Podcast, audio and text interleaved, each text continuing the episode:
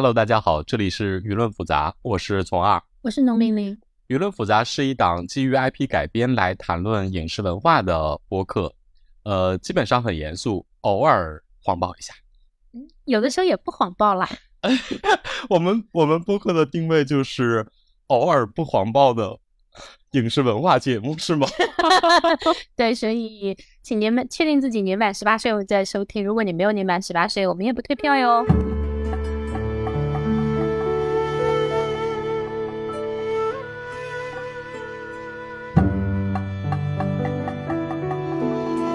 亲爱的听众们，为了庆祝娱乐复杂播客开播即将两周年，以及近期粉丝量的突破，我们决定搞一个小小的抽奖，在小宇宙平台本期节目下面评论即可。我们会选中三位朋友，每人赠送一本图书，比亲情意重，主要是为了表达对听众们的感谢。获奖结果以及联系方式，到时候我们会公布在本节目的评论区内。感谢大家，欢迎积极留言。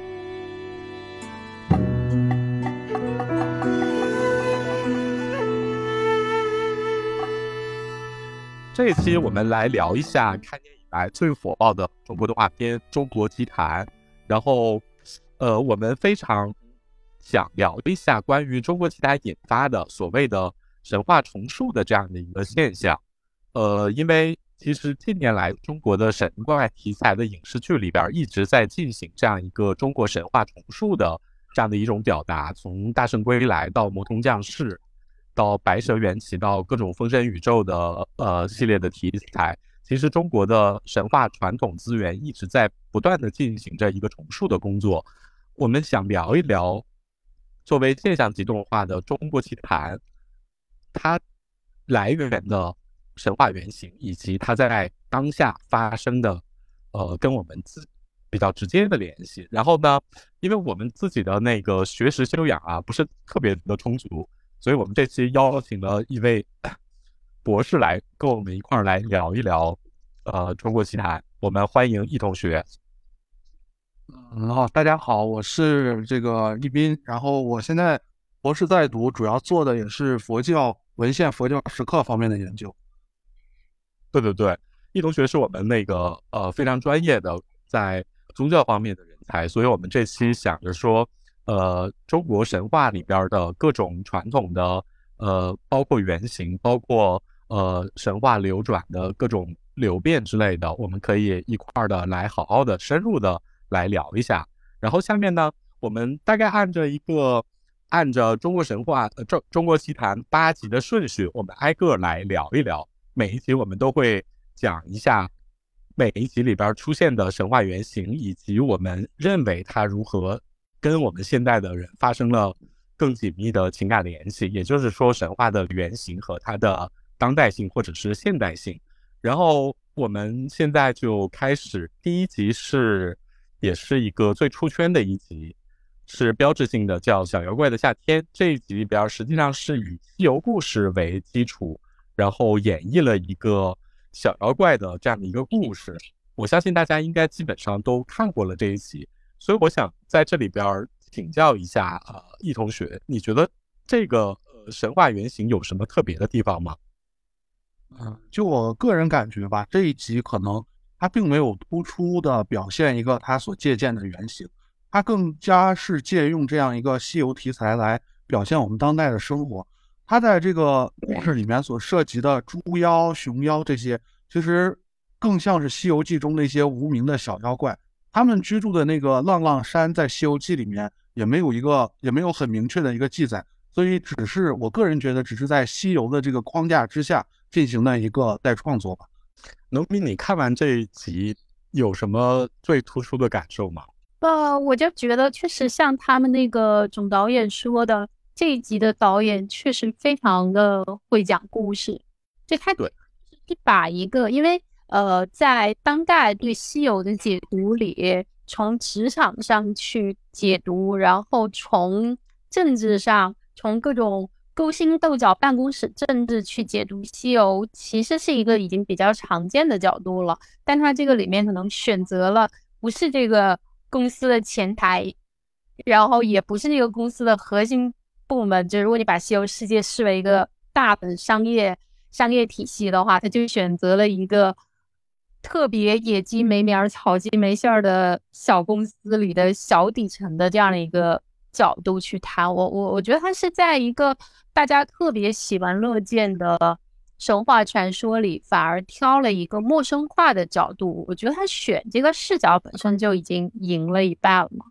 那那个一不是你觉得选择这样的一个普通妖怪的视角？是呃，一般这种神话重述的呃过程之中常见的一种做法吗？你觉得这集呃小妖怪的夏天做的怎么样？我个人就我个人接触到的作品来说吧，我觉得大部分大家的重述和改编主要基于一些知名度比较高的这样一些形象。这次看到第一集中对于这样一些无无名小妖的这个改编，我个人觉得还是非常惊喜的，因为这个。它相它它对我们来说提供了一种更加嗯底层的视角，更加普遍的视角。也换句话说，它为我们对于神话的重塑也提供了一种新的动力吧。所以，我对于这一集来说，我个人看起来觉得非常有意思，而且它的故事性也非常强。总体来说，我觉得还是很好的这一集。非常直接的想到了《西游记》原著里边孙悟空在呃闯这七十二关的时候，其实他经常。随手一棒就把很多小妖精打死，就是我我我我我其实印象还蛮深的，所以我这里在这里看到说，一个在《西游记》原著里边可能就是这种特别底层的，然后被各种没有姓名的，然后消失在孙悟空的金箍棒下的这种小妖怪，完整的把自己的职场故事、家庭故事，还有自己的这种我想离开浪浪山去看一看，就是世界这么大，我要去看看的这种。想法给表达出来了，就整个的故事，我觉得还挺容易，呃，引起大家的共鸣的。就这种共鸣点，我觉得的确是一个挺直接的，就是用西游职场来让大家感受到一种最直接的这种这种现代感的连接。然后这种连接，你们觉得是一个特别呃真实有效的吗？还是说你觉得？就比如说像那个小猪妖的这个这个最后的这个结局，你们觉得它是真实的吗？我觉得真实与否，可能要分两个层面来说吧。一方面，我觉得它有非常真实的地方，它所描述的那个猪妖在浪浪山的那个生活经验，那种被啊不停的剥削、不停的啊完不成的工作所驱使的那种状态，其实跟我们每个人的生活都可以建立一个非常直接的联系。在这个层面上。我觉得是非常真实的，但是如果在另一个层面啊，放到说期盼着孙悟空降临这个层面来说，我觉得他无疑又是为我们提供了一种新的幻想，就是说虽然我们生活在一个啊很难堪、很尴尬的处境里面，但是会有一个天降的拯救者来帮助我们摆脱苦难。我觉得这种幻想反而是它不真实的地方所在，但是这种幻想所折射出的心态却是更加真实的，这是我 一点想法。对他这个心态吧，就是这种我在嗯苦难之中，然后百般无计，突然机械降生，天降一个救星，或者天降一个清官老爷，把我这个破局给我打破了，我有了一点透析的空间。这个虽然按现代的这种写戏来说啊，这其实有点突兀，但是呢，它又是特别符合中国人。看戏剧和中国人看神话的那个心理需求了，其所以这个跟传统的我们说，呃，西洋传过来这套戏剧理念和中国式的叙事，我觉得它这个里面其实是做了一个挺好的一个结合。对，然后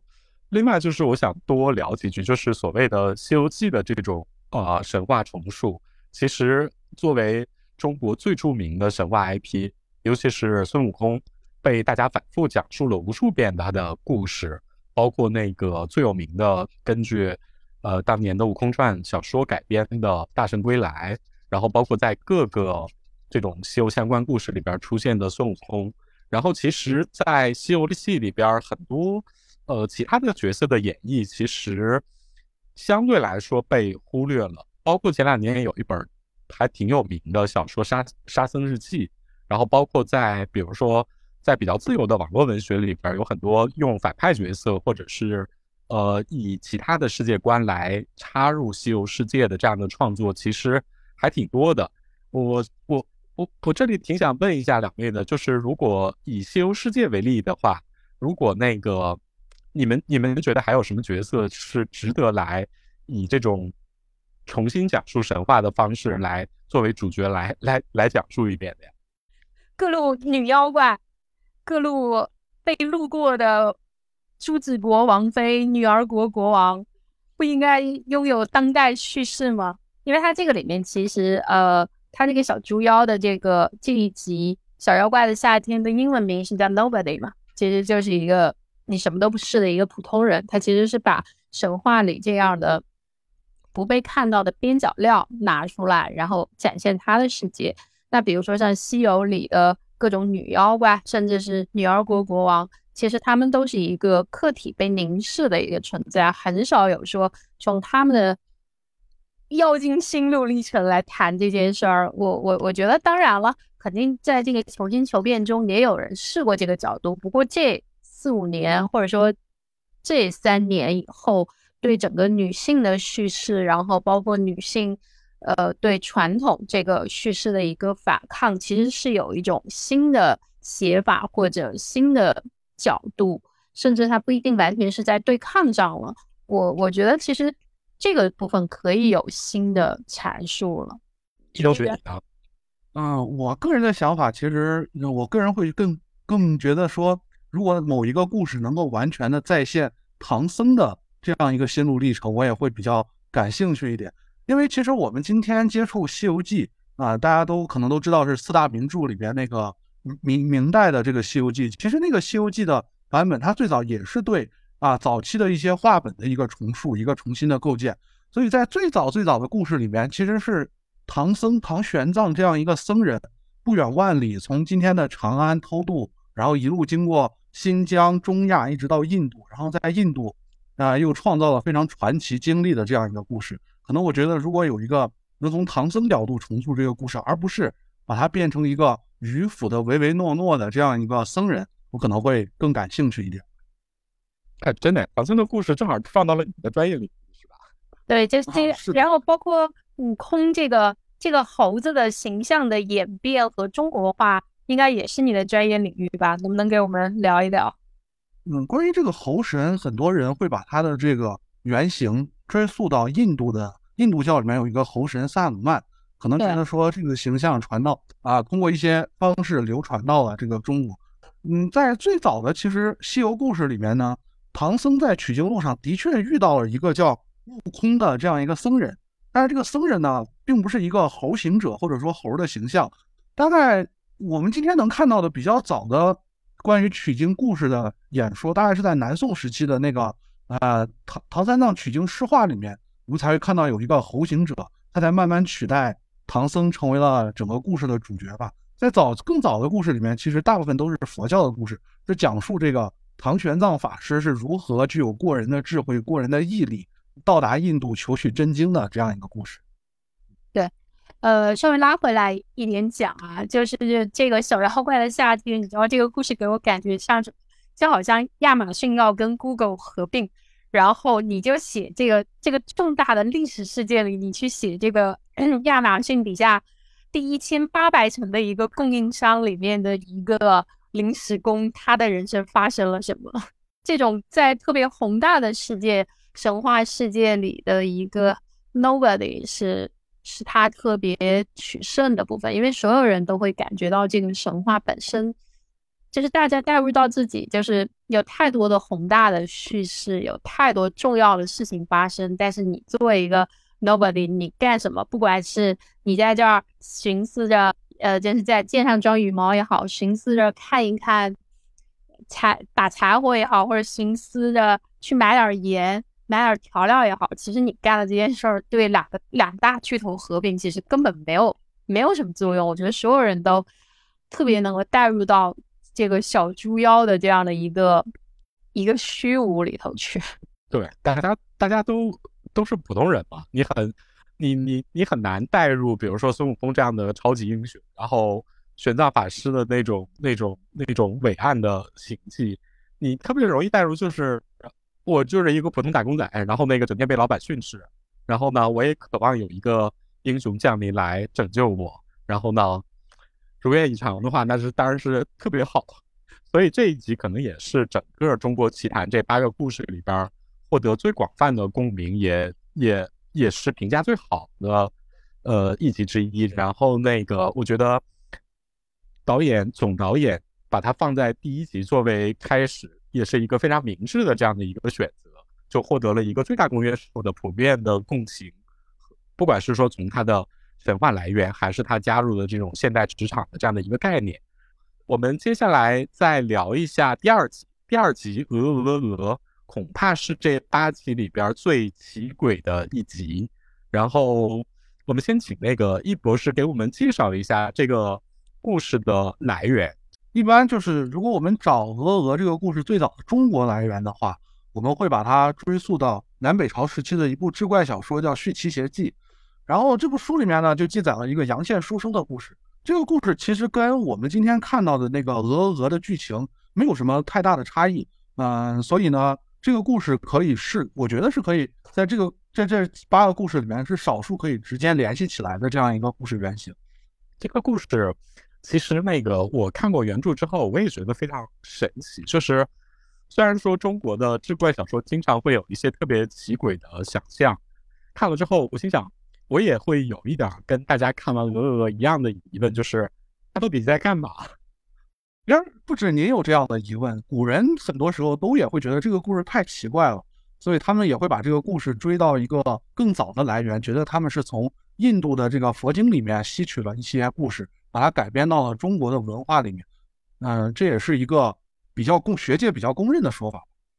嗯，是哪哪本佛经的故事啊？可以给我们稍微讲。是这样的，这个佛经是旧杂譬喻经，就是佛经最早佛经分为很多类，有一类经典呢，就是佛经佛陀为了跟人说讲法，他就需要举例子，这类举例子就是所谓的做譬喻，然后就形成了一类譬喻经，就是专门给人举各种例子，讲各种寓言故事。在这种杂旧杂譬喻经里面就提到了有一个梵志吐壶的故事，就是说有一个梵志，一个修道之人，他吐出了一个壶，这个壶里面有一个女的，还有他生活的啊种种周边的一些事物。然后这个湖里面的女的又吐出一个湖，这个湖里面，哎，又有一个男的和他周边生活的一系列东西，然后最后再一层一层再收回去，其实就跟阳羡书生的那个故事，呃，在结构上是很相像的。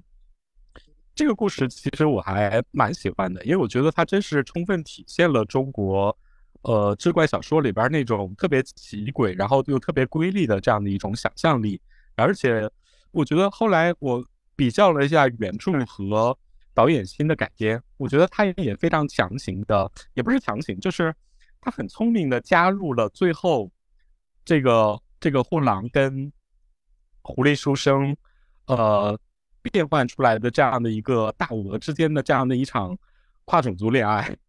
就一下把那个人的情感联系就给投射出来的。这个跟原著故事里边儿，其实原著故事里边儿。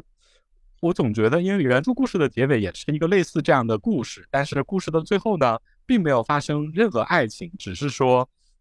呃，遇到奇遇的这个人呢，类似于得到了一个奇物，然后就因此人生变得更，比如说升官发财之类的这样的一个一个一个结局。但这里边就是一个特别惆怅的一个爱而不得，或者是说一个特别奇诡的爱情的遭遇，就跟大家的人生就联系的也更。紧密了，或者说大家能够在这里边找到一点所谓的对爱情的解读。像这个最后的鹅鹅鹅，其实你也可以说，它最后加了一个“我失去了山之鹅”，这个其实也是上了一点价值观的，因为你其实从来没有得到过这个鹅女，但是因为你有过这个机会，你没有赶上这个机会，你就默认为我失去了这个东西。它其实也上了一点价值观，反而只有魏晋那个。我觉得他这点也确实特别不中国，就是他一点儿没上价值观。其实魏晋时期的笔记小说基本都不上价值观。呃，他们当时他并不是说我有意要创造一个小说是为了什么目的去创造，他只是像我朋友之间谈话一样，哎，你说一件你朋友经历的奇怪的事情，我觉得哎这件事情真奇怪真好，我就把它记下来，然后再补充两句。很多时候我们就是他觉得这个东西哎真奇怪呀。就他们对世界的理解就是这样的，所以他们很少从这个故事里面发掘出什么道德教训来。再晚一阵子，可能涉及佛教的东西，他们才会借用这个故事去宣传佛教之类的。早期的这种笔记小说，它真的就是志怪，只是为了志怪而已，它没有什么其他更多的目的。这就是出志怪的初心啊！那，是的，感觉这种不上道德，这种志怪就是单纯的记录这个怪事儿，然后也不加什么价值观，也不加什么道德训诫。这个是到什么时候呃结束的呢？就这种单纯的只管，到宋吗？到宋画本吗？其实我觉得今天都没有结束。它虽然会有会有有价值的东西出现，但是这种没价值的故事，我们还是口头传播的很多。比如我们家那边经常会有讲一个故事，说，哎有你知道吗？有一个老人去世了，那个老人去世前梦见了一头黑色的猪，然后这个故事就到此为止了，它也没有什么价值，就只是讲一个这样所谓超出我们日常生活体验的故事而已。但是真正开始，但是开始上价值呢，是我个人目前看到比较早的是那个，也是在魏晋比较晚期的时候，佛教开始在民间普遍产生的时候，就会出现一些故事，他们最后落点落在宣传佛教上。比如说他讲一个啊奇怪的故事，然后这个奇怪的故事里面，他陷入了一个非常难堪的处境里面，最后菩萨把他救了出来，让他给大家感慨一下啊，这个菩萨真好，我们都要信菩萨。大家就从那个时候就可能会有一点功利性在里面。觉得大家那个在中古时代以前还相对来说没有那么大的束缚，就可以尽情的畅谈这种各种各种都市怪谈。然后此后的话，大家就不管是说信仰也好，还是说教化也好，就让大家变得更寻求一个所谓的目的性，然后来 来 来来开展一些道德教化。我觉得这个目的性啊，目的性的限制，主要是在文本里面限制的比较多一点，口头的甚至是民间的东西，它可能还是比较自由的、比较宽泛的、比较没有不受限的吧。对，嗯，对你，你你分享的这种老人去世梦到黑猪，这个听起来就很奇怪，因为它真的没有没有任何用。对，其实你说有什么道德教训吗？就是完全没有啊。但是我听了很多次，不只是黑猪，然后梦见各种各样乱七八糟的东西，或者就只是大家好像在转述一个怪谈，或者说某某某哪天晚上走路的时候，他突然看见了一个什么样子的东西，然后他吓了一下，就这种事情。对，但它一旦变成作品，它就很难这样的没有意义。就哪怕你把它拍成一条抖音，或者是写成一条微博，你也会忍不住要在这个结尾干一点什么，让它证明一点什么，很难就戛然而止在梦见一个黑猪这个事情上头。所以你们喜欢鹅鹅这个故事吗？啊，我觉得我也挺喜欢这个故事的。一方面，它是我觉得是最符合这个剧集“中国奇谭”这四个字的一集。另一集它的那个美术风格，我觉得也也比较独特。然后包括那种抽象的，但是又是中国式的那样一些画面，其实还是会给人很大的那样一个触动的吧。我觉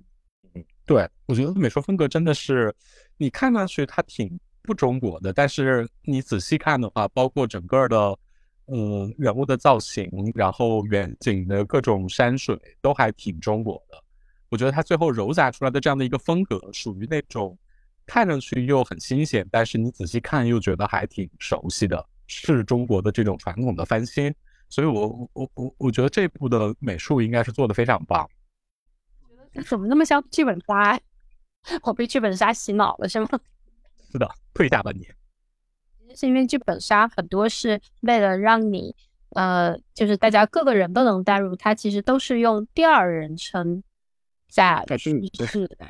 我就我就是想说，你觉得他像剧本杀，就因为他所有的台词都是第二人称，他不停的说你觉得怎么怎么样，你想让他停留片刻之类的，就非常像一个像像一个 GM 在给你发号施令，你知道吗？给你做剧本提示。对，因为中国传统的神话其实一般都是单视角，而且是这个主角的第一视角。比如说 像牛郎，然后是呃，甚至比如说《聊斋志异》，甚至可能说我们后面会说到的《田螺姑娘》，其实都是这个男的他自己经历了什么，他遇到了一个什么，就是他是一个单一的视角在走。但是他这个里面特地用这个默片的形式，用这个字幕，用的是你。这一个“你”字一出，它其实是把这个视角是拉开了，它是有一个建立感的。所以我我觉得他不是说单纯的，嗯，就只是剧本杀。我相信他们是很认真的考虑过，在这个里面使用第二人称的。呃，同时，我我觉得这种第二人称或者说类剧本杀的方式，也确实会让当代的人有一点熟悉感。否则的话，他这个故事可能就离当代人会差隔的隔得非常远。他正好跟第一个。完全相反，第一个是离你特别近，特别能共情；但第二个是一个跟你刻意的做出一点尖离感，然后一点拔高感，甚至这就是我说艺术性嘛，就是它仿佛又跟你的生活有一点关系，但是呢，它又没有任何的实质。就是第二集我看到 B 站上的解说也非常多，有人把鹅解释为欲望，把这个鹅山分解为就是一个我鸟。这样一个山，就你你去里面寻找自我、迷失自我，然后甚至还有去问总导演提问的，然后问这个这一集的导演提问的，然后大家都说可能我想的也没有那么多，但是同时它其实是有两个视角的。第一，你你视觉上是跟着这个主角在走，是他的视角，但是这个文本给你的是一个第二视角，就这样的一个双重视角制造的这样的一个陌生感，就给你有很多的解读的空间嘛。嗯，对，用你你的这种第二人称，就直接让坐在屏幕前面的你非常有了这种身临其境的参与感，你就觉得这个是在问你，所以你非常快的就能够跟那个货郎兄给给给共情共情在一起的那种感觉。然后另外想那个问一下那个易博士，就是我们。中国传统的这些志怪小说应该是一个非常丰富的这样的一个神话资源。如果感兴趣的人可以推荐几部这种小说集给大家。嗯，很厉害的。一般认为最好的几部，第一个是近代的《搜神记》，干宝做的，这也算是中国呃早期的这个志怪小说里面最精彩、最优秀的一部。然后它也是也是基本也是魏晋时期产生的，呃，跟这个。杨宪书生的时代就比较接近了，然后剩下比较有名的就是，呃，唐代的《酉阳杂俎》这个书呢，其实也是搜集译文啊，也是讲记述了一些，呃，怎么说呢，奇奇怪怪，甚至有一些呃，怎么说呢，让我们今天很匪夷所思的东西在里面。然后等到了宋代，宋代最有名的就是《太平广记》这本书，《太平广记》搜集了前代的几乎所有笔记小说。把它分门别类整理成了一部新的大书，对这部书读阅读啊，然后搜集资料啊都是非常方便的。然后同时，南宋时期呢，南宋是一个世俗化程度很高的社会，它的这种神怪故事也很多。比较具有代表性的是那个《志》啊，《夷坚志》，《夷坚志》对，嗯，更往后可能啊，就是“夷”是那个啊，夷平的“夷”，“坚”是坚定的“坚”。再往后可能比较能引起大家的这个。嗯，共鸣或者说成艺术成就比较高，就到清代的那几部了。呃，志怪笔记的话，就是《阅微草堂笔记》，然后和袁枚写的《子不语》，然后稍微长一点的传奇故事，可能就像《聊斋志异》这样，这些都是很有名的，可以载入文学史的作品。嗯，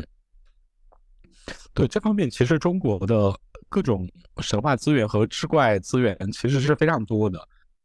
我我我前两天重新看了一遍那个《天书奇谭》，才注意到，我一直以为这是个原创故事，后来才发现是尚明颖根据那个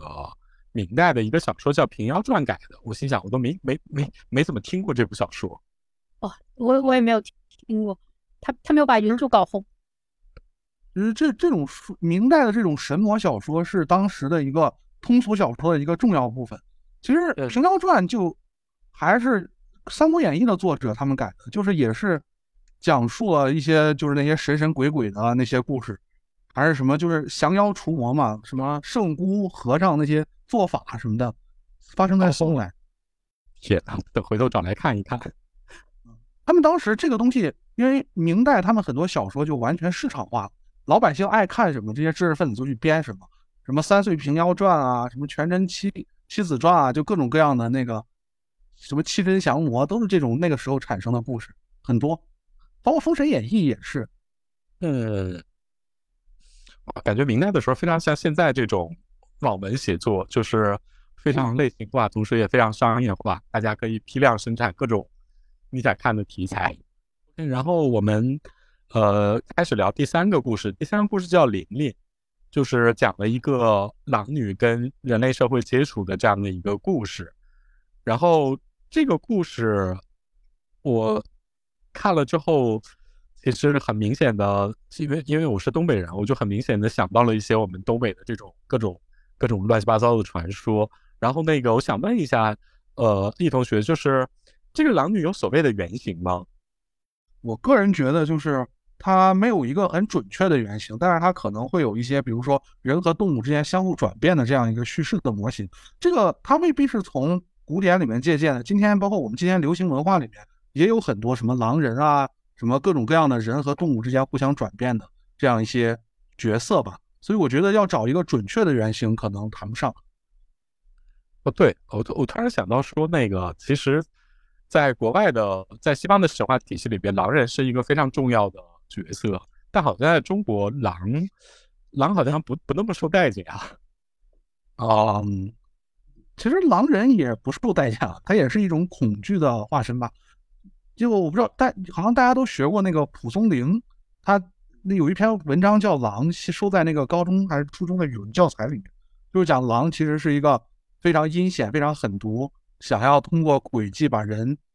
吃掉的这样一个故事。看这一集的时候，我其实呃挺挺挺多想到一些呃我们东北的一些地方传说的，包括比如说我我特别小的时候，东北还特别流行这种人参娃娃的传说，包括尚美英可能也做过类似这样的呃一个一个片子，就是讲人参娃娃的。我我印象特别深，就是小时候老人经常说，如果你在冰天雪地的山里边，看到一个穿着肚兜的这种特别可爱的胖娃娃，他就可能是人参精的化身。你不能惊动了他，你得那个上去特别特别和善的跟他聊天，然后趁他不备，把一个比如说红手绢之类的东西罩在他头上，然后呢，他就会被画出原形，然后这样子你再可以完整的把他挖回家，就是类似于这种东北老生客传授的这种经验，我。联想起这个林林里边，呃，父亲的这个老猎人，然后非常快的察觉到了他的狼族身份，然后并且毫不犹豫的把这个母狼给杀掉了。这是我唯一佩服这个动画片的一个一个地方，就是它非常狠，就是它非常直接的揭露出了这种人和妖或者是野兽这种对峙的这种很根本性的这样的一个矛盾冲突。然后新一代的儿子，其实在面对。在故事的结尾，面对可能长大的狼女的时候，又陷入了一个不知道怎么选择。就是它是一个一个一一个开放式的结局。就是你如果从现代性的观点来讲的话，它是一个人与自然如何相处的问题；如果从特别传统的角度来说的话，就是人和妖之间的这种如果有了感情羁绊，你们如何相处的这样的一个故事原型吧。那我想说一句，就是我之前回想这八集，我我当时认为第三集里面算一个女性的视角，但我后来又想了一下，他的那个旁白其实都是以这个小男孩的口吻在说的，对吧？对啊，所以也就是说，八集里面没有任何一个女性视角，是吗？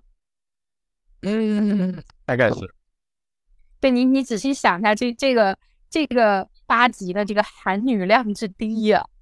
对，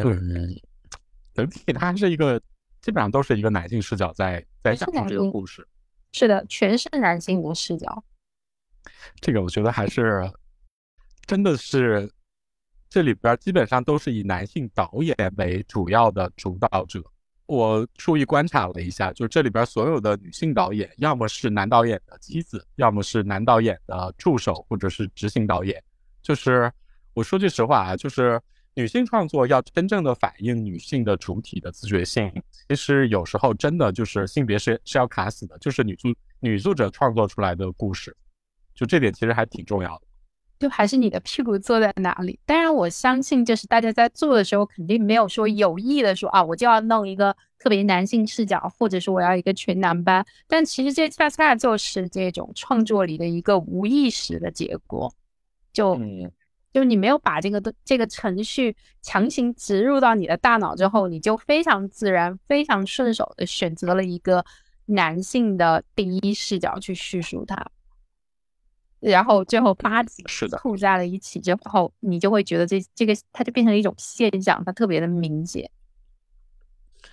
我想请教一下那个易同学，就是中国传统的对这种所谓的妖女，或者是呃不同性别的妖不不同种族的这样的一个相恋的故事，它应该是一个非常传统的原型，大部分是不是都是一种驯服的结尾啊？孕妇的结尾也不一定。我我印象里我看到的有些结尾说啊，他们可以啊幸福的生活在一起，有些可能结尾就是啊各自回归到各自的世界里面，因为这个相他们的相逢本来就是一个一种偏离，一种错误嘛，就像《白蛇传》一样那种，也有很多。这个好像是没法一概而论的，也有一些比较悲剧性的结局。我想说的是，有这个人间女子和男妖精之间，大家最后男妖精规划了人类的故事吗？男性妖精，哎，不过其实就跟您刚才反思的那个创作主体的问题一样，其实古古代创作这些小说的人也是男的，所以感觉他们的幻想主要也是集中在女妖精上，好像男性妖精有听过一些，但都是扮演一个很邪恶的角色，他去勾引哪家的女的，然后被发现了，然后被这个被打死了。啊被打死了，被收拾了这样的故事。对，然后女妖精就可以通过结婚生子，然后规划到人类的这样的一个世界里来。就比如《白蛇传》就是一个非常典型的这样的一个叙事嘛。那《白蛇传》都还算是一个这种神话里的女性视角的一个趋势了。除了《白蛇传》，还有什么有名的是女性视角的吗？随便举例子啊，就比如说西王母，这不是典型的一个女权人物吗？应该把她树立起新的典型吧。而且西王母在最早的传说里边都根本不是人类嘛。嗯，对，这个是一个蛇一样的东西。对，而且西王母这个信仰很普遍，曾经在东汉的时期，这个东西就是基本属于是大家都信，已经是一个全民性的东西了。然后我们今天看后那个汉代的那个墓葬里面，他们的那个幻想的死后世界，就是西王母主导的一个死后世界，各种画像砖上会绘制很多西王母的形象。西王母我觉得是的确是一个在当时影响非常大的东西。那所以后来西王母西西王母的这个信仰为什么就衰落了？这个其实，嗯、嗯，你要说为什么衰落，我感觉我没有办法回答这个问题，好像也没有专门研究过。呃，但是反正我觉得是会出现一些更、更、更怎么说更新的东西来取代它吧。是什么他自己取代它呢？嗯，比如说佛教的传入会对它有影响，啊，就比如说死后世界的建构，那个曾经什么西王母、三青鸟、九尾狐那个事件已经被抛弃掉了，然后慢慢转向一个什么地狱啊这样一些叙述。然后还有一些就是西王母慢慢变成人了，就是她慢慢变成一个什么女性化的人，然后整个社会也开始出现一个怎么说呢，就要找一个男性跟他配，然后再把他放到一个道教的谱系里面，这样去就把它成为诸多来源之一了，就没有把它放的地位那么高了。对，他后来就跟玉皇大帝配对了嘛，他就变成夫妻俩，然后自然你就执行中国这种传统的妻子职责了。从一个独立女性变成了贤内助。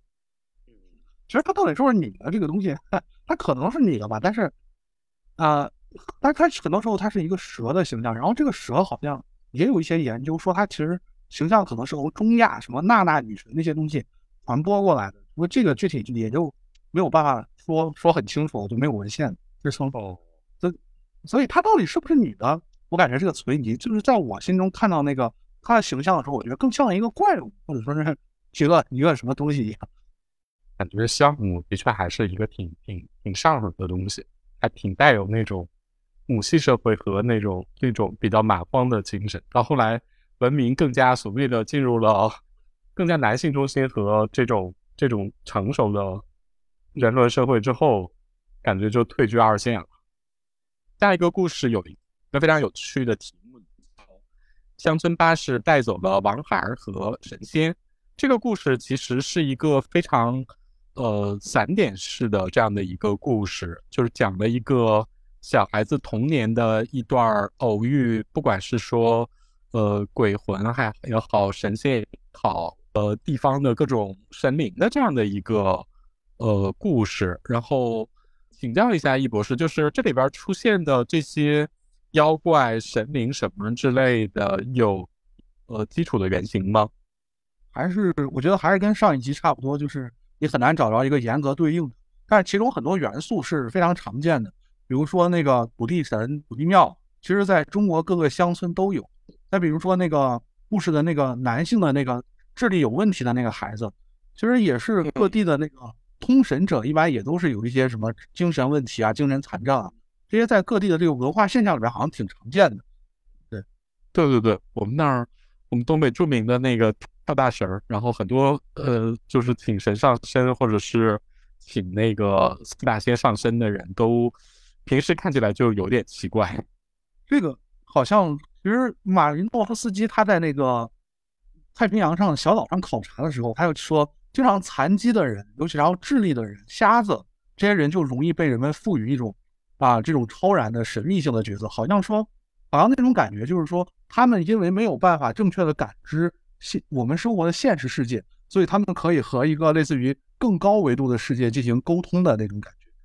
其实中国民间里面经常会讲，就是说你要从事这种职业，你很容易导致你就什么五弊三缺之类的，反而好像可能比较合适吧。对，所以现在中国各地的，因为我我我记得我们家小时候好像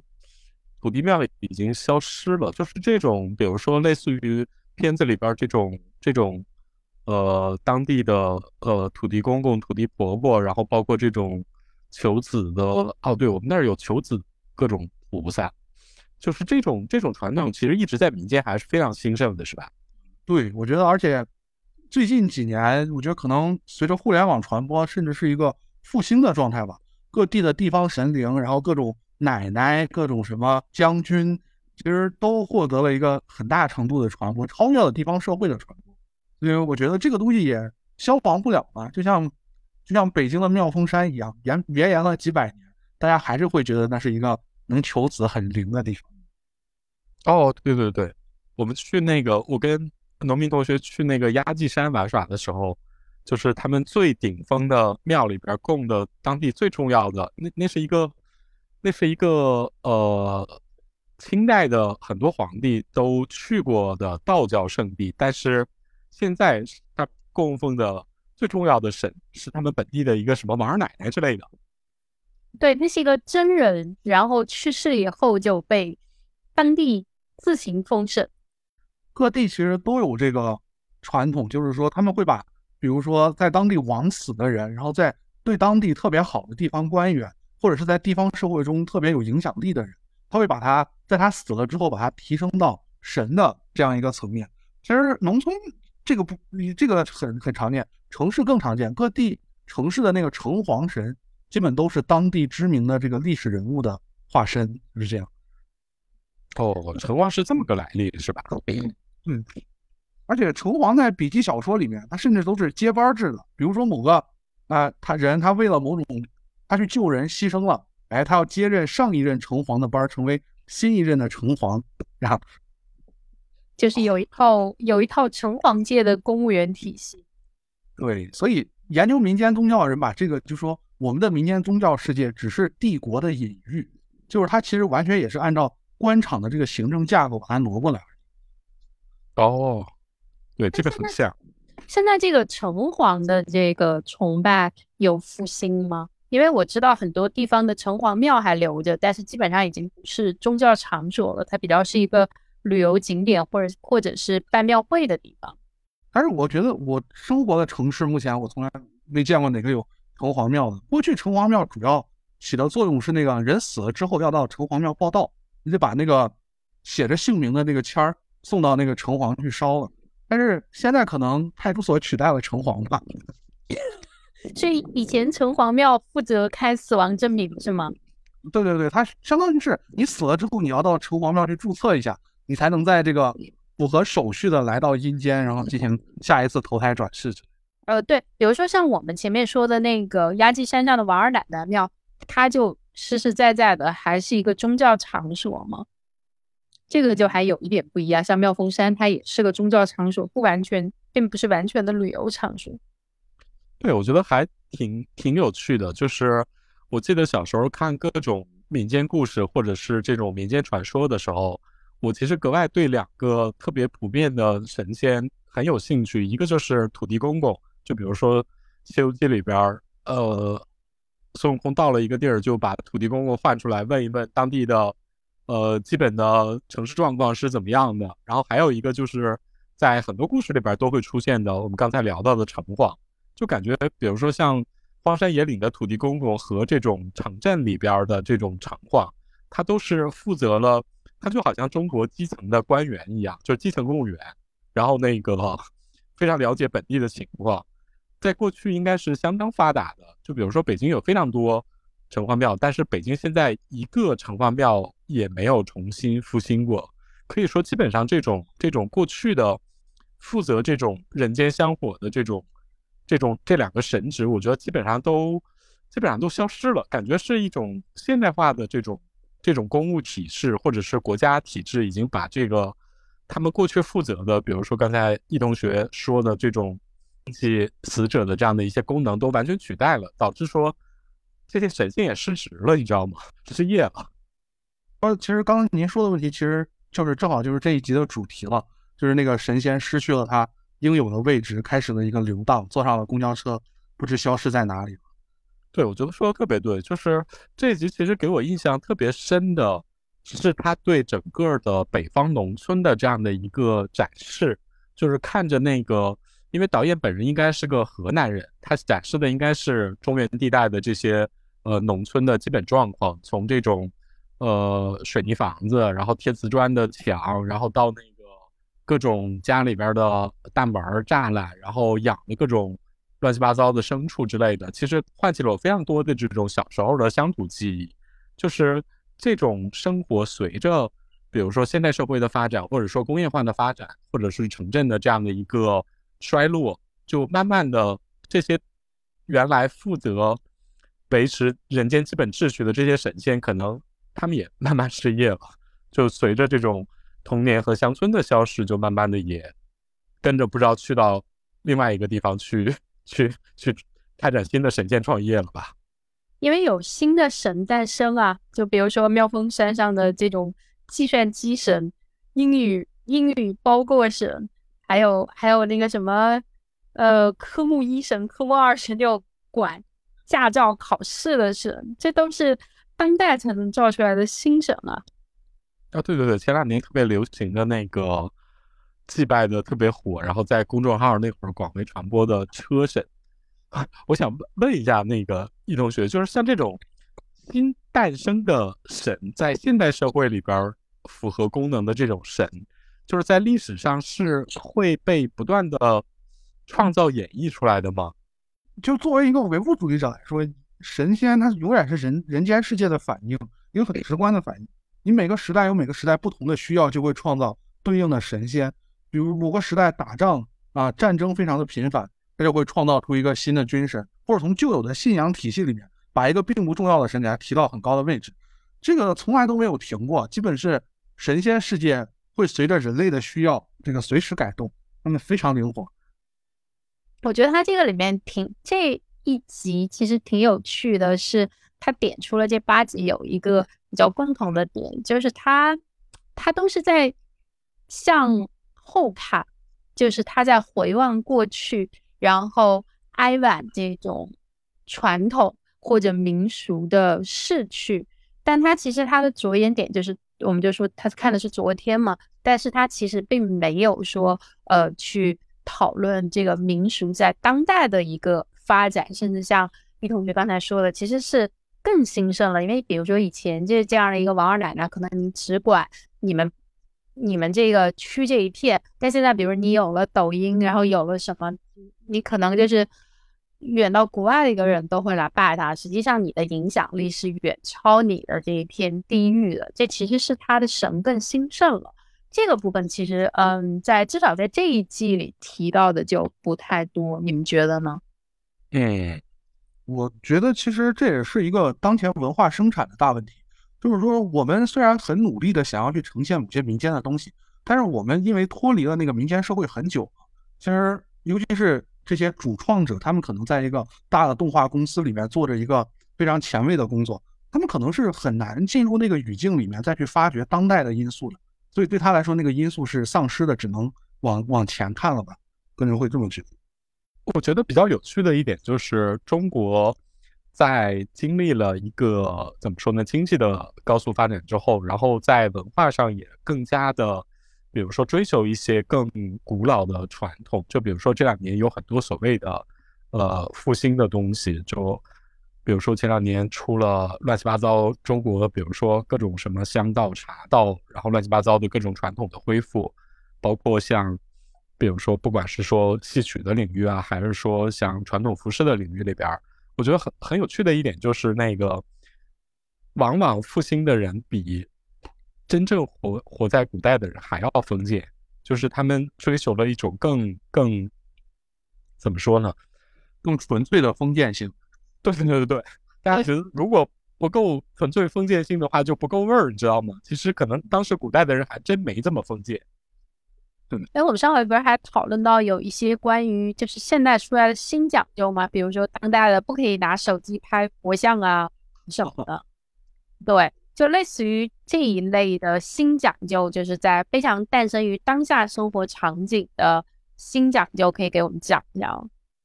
宗教方面，可能就我接触过的就是拍照啊，或者说，然后不是信仰者这个东西就其实没有必要嘛。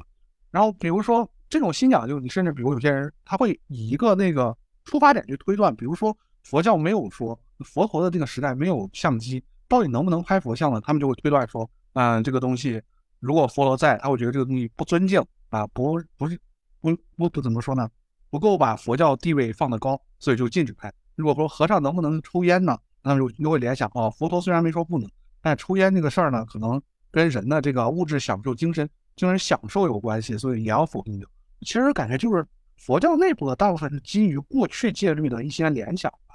然后新的讲究我感觉其实挺多的，好像某些讲究现在通过互联网力量传播的很远，就是我经常能看到，就是说甚至教你什么，呃，不只是宗教性的讲究，什么生活性的、日常性的、禁忌性的啊，筷子应该怎么放啊，那些在我小时候都被淘汰掉的东西，现在好像又出现了一样。哦，这些东西都是曾经出现过。但是后来就被淘汰了，现在被捡起来。呃，有有那种新发明的吗？就这种讲究，就是那些包括很多东西，它也不是过去所有人的讲究，也只是过去特定某一部分人的讲究。然后现在他把它泛化，变成一个哦，好像过去的人都是那种什么大家族里面这个这个 少爷奶奶们那种生活一样。其实过去普通人哪有那么多讲究呢？活着就行了。是的，很多时候也讲究不来。你说。你要过日生活过得讲究，其实本质上是一个经济问题，就是你要花出更多的时间成本、精力成本，就维持你这个讲究。那你生存都有问题，这个东西就完全没人在乎。反正我觉得大家确实是在，因为之前这个传统曾经有很长一段时间断绝过嘛，现在大家要重新去翻它，但当时真的知道或者亲历的人很多已经没了，然后大家重新去翻，然后可能就会把一些在当时可能也算。腐朽或者其实没有多少人遵守的规矩又翻出来，甚至可能翻不出来，那就再新造一些。我觉得也也也也跟这样的传统的缺失和和续断是有关系的。我不知道我这么说对不对啊？嗯，就就确实就是您说这个道理。一般就是讲，说中国在这个现代性展开的这个过程中，它完全以以否定过去的全部作为基础展开的，所以当。展开到一定程度，尤其是物质物质条件发展到一定程度，我们就会很面临很强烈的那种无根的那样一种恐惧，所以各种复古的东西就会开始产生，然后把那个古代的东西不断的发扬，不断的在创造，来给我们提供一种我们从哪里来的这样一个解释，这样一种感觉吧。我觉得你说的这种情绪，确实也是中国奇谈会非常出圈的一个，嗯，怎么说？集体集体无意识的原因，就大家都特别想知道自己的根是哪来的，而他提供了一些解释，然后一些甚至是一些心理按摩。是是，尤其是在这个所谓全球化或者说是啊当下一个对立冲突的这个局面下，大家对于自身民族的那个主体性更高亢了，就是就很在乎这个东西，就普通民众稍微潜在的。就是我们到底中国人如何啊证明自己是中国人，如何区别于如何不被这个什么其他的文化同化之类的，这似乎成为了很多人他思考的一个起点吧。对，所以我觉得其实呃，我们讨论中国奇谭，其实某种程度上也的确在讨论所谓的中国身份，或者是中国神话的传统资源到底是什么，就是我们在现在这个社会里边如何把它给。创造出一些新的产品来，这个还反正是可能是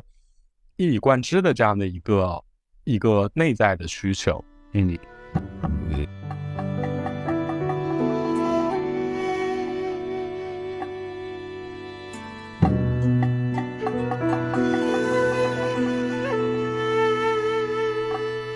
我们继续聊下一个，下一个故事是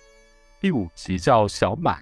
这是一个特别可爱的，又有一点小恐怖的这样的一个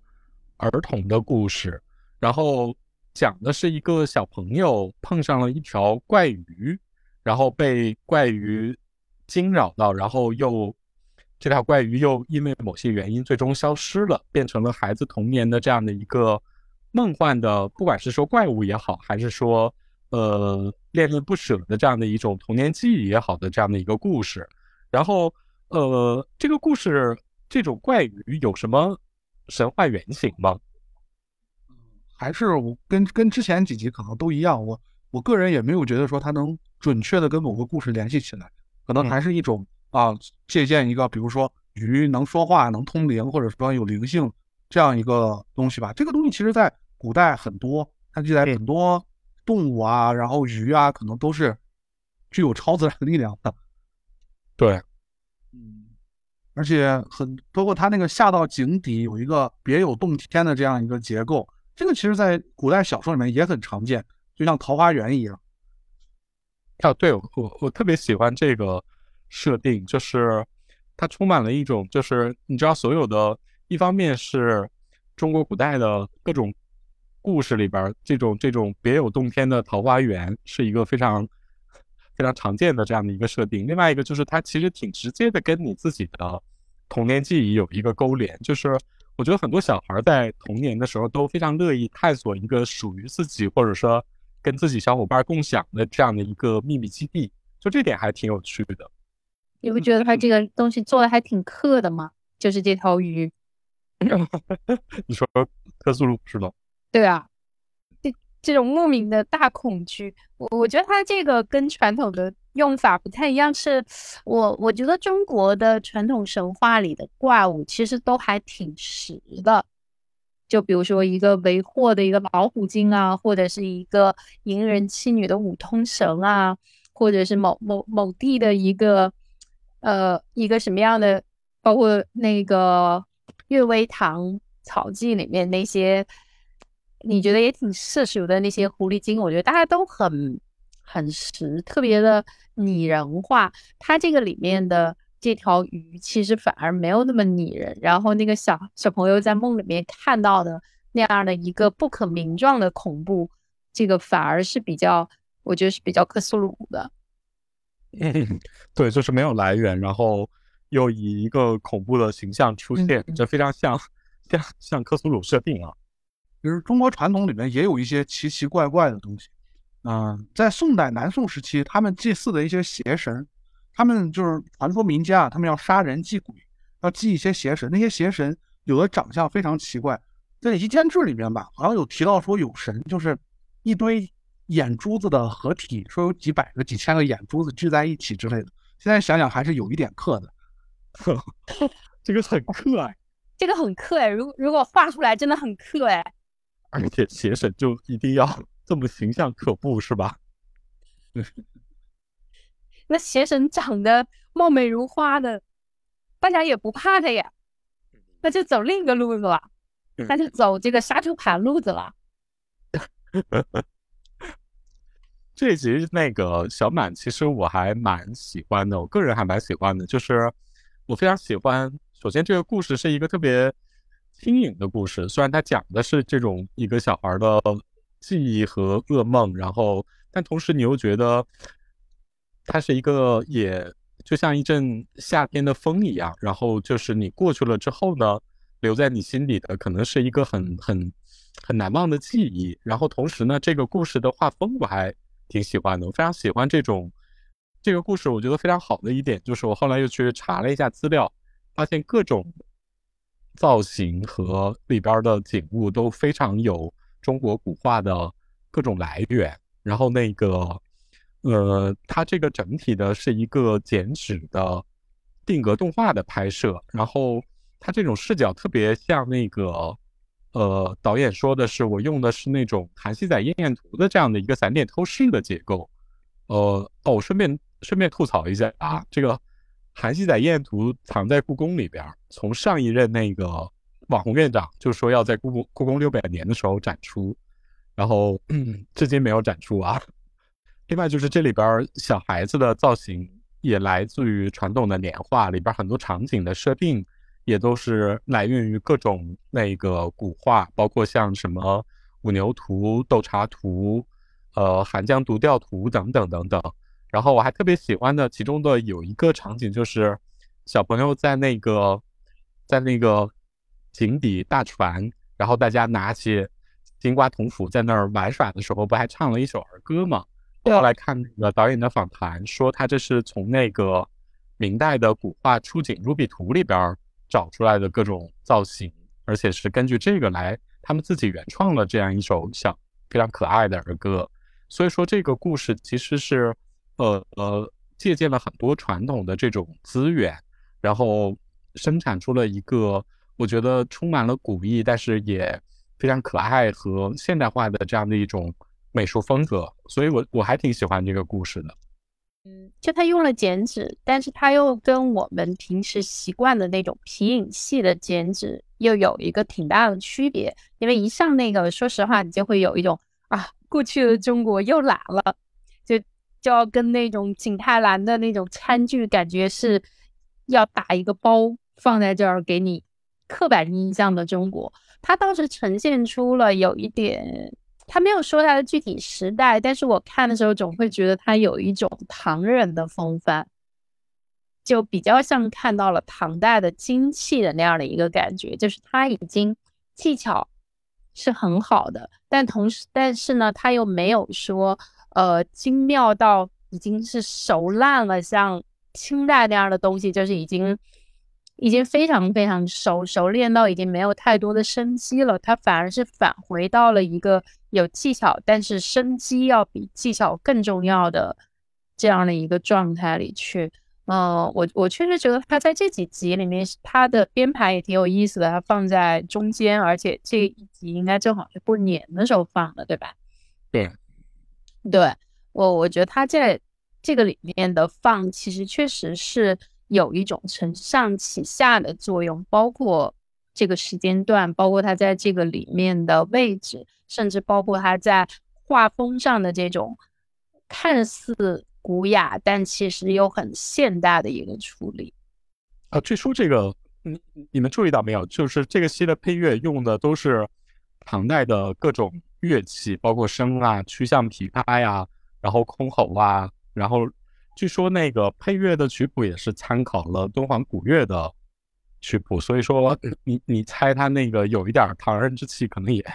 也的确是靠点谱。对，但我觉得这个就很有趣，因为我们原来讨论过，就他这个里面用的什么乐器，当时没有查资料之前，只能够确定说啊，它不是唢呐呀这种，或者说古筝啊这种，我们二胡这种我们最熟悉的中国乐器。但是你一听，你就觉得啊。这是中国的，我觉得这确实是根植在你的文化里的一种集体的无意识的一个感觉，就是你你你就算跟他隔绝很久，你重新看到一个东西，你你就会下意识反应说，哦，这是中国的，这不是一个什么别的民族的东西。哦，这里边好像还用了一点尺八，就非常那个，我我刚开始看的时候，就是别的朋友说，这这这又是以锅代糖吗？但尺八本身，哎呀，尺八这个问题又又又又复杂起来了。关于尺八这个起源，一般认为不是说唐朝过去的，对他们有一个，他们再有一个变化吗？对，因为尺八实际上是中国乐器，后来传到了日本，然后呢，慢慢的呢，尺八在中国其实是其实是没人没人用，没人吹了。然后呢，到了比较近代的时候呢，又从日本返回来了，呃，中国反传回中国了。所以说，你说它是中国乐器也好，也对，但是也打上了非常明显的这样的一个日本烙印。但如果你从追求中国，比如说类似于唐代这样的一个背景的角度来说的话，它的的确确是中国中国乐器。我觉得有点跟那个那个跟那个唐蜜有点像。追求到底是不是中国乐器的这种想法挺没必要的。其实唐代很多乐器也都是从西洋从从那个 也是胡人的，对，所以也是一个不断发展，这个叫什么交交汇融合的过程。嗯，对，它但它最后会形成一种呃中国的印象，或者我们现在只能比较笼统的称它为一个中国印象。对，因为你要真的去分辨这个胡汉之变的话，你生活中的很多，你椅子都不该坐，原来都是胡床，大家都应该跪着，然后吃什么花生，吃什么玉米，吃什么西红柿。就真正的所谓的民族的文化自信，是一个相对来说比较海纳百川的这样的一个心态会比较好一点。如果你真的追求所谓的这种民族主体性的纯粹性的话，那。很可能就走到一个特别偏狭的这样的一个胡同里去的，而且也几乎是达不到一个历史的真正的可能性，因为就真的是你你可能中国传统我们觉得是属于中国的符号，可能真的就是从西域从胡人那里传过来的，或者是怎么样之类的，或者是从另一个海王海洋海洋文明里传过来的，你都你都没法说。我觉得这上面那个易同学应该很有发言权。你研究这个佛教文献，那简直是目睹了一整个演变的过程和它被如何中国化的过程。其实有的时候这个说法很难讲。我们一般经常会提这个佛教中国化这个概念，但是东西往往是相互的。你某种程度上，中国在呃佛教在中国化的同时，中国也佛教化了，佛教深入了。人们人们的生活对人们的吃穿住行啊、生老病死啊，以及人们头脑中的观念都产生了很大的影响。所以很大程度上就是我我就是说想还原那个纯粹的啊本质的那个什么中华文明的那个东西。其实你我个人会觉得有点没必要，因为这个东西它可能来源都是一个怎么说呢？是一个互动的，可能可能从其他民族有来源，我们的东西也会传递到外国这样一个过程。的话还是一个不。不断的吸收、流转、演变的这样的一个过程，单纯追求所谓的文化的纯粹性，我觉得几乎是不可能的。嗯，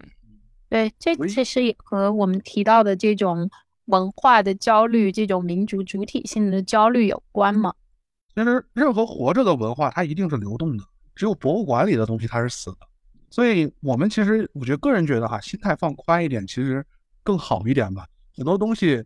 以我为主，为我所用嘛，其实。它也会不断的在融入我们的民族文化，融入我们的这个国家文化中，给我们提供一种更丰富的这样一个体验吧。OK，那这集就大概差不多，我们再聊第六集。第六集叫《飞鸟与鱼》，然后这一集，这集大概是这八集里边最莫名其妙、最最最最让人无语的一个故事吧。你知道豆瓣的那个讨论组里掀起了一个运动。就是给单集打分，目的就是为了给这集符合它质量的实际评分。我觉得他表达太太 Q 空间了，有点太怎么说呢？太太青春、太浅薄的那个感觉，哎，跟其他的有点格格不入。就似乎他讲花很大的功夫讲了一个讲了一个很很很通俗的、很流俗的爱情故事，就让人。而且他有些台词会会直接勾起人一些青春期的回忆，让人觉得很尴尬。嗯，是的，真的是空间文学，QQ 空间文学。我不知道他那个故事挺奇怪的，他那个故事，我觉得这这故事跟中国有什么关系呢？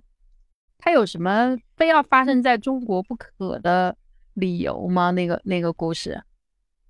好像也没有。他甚至在那个故事里面都有点淡化那个。民族国家的那个感觉，所以没有提任何背景性的东西。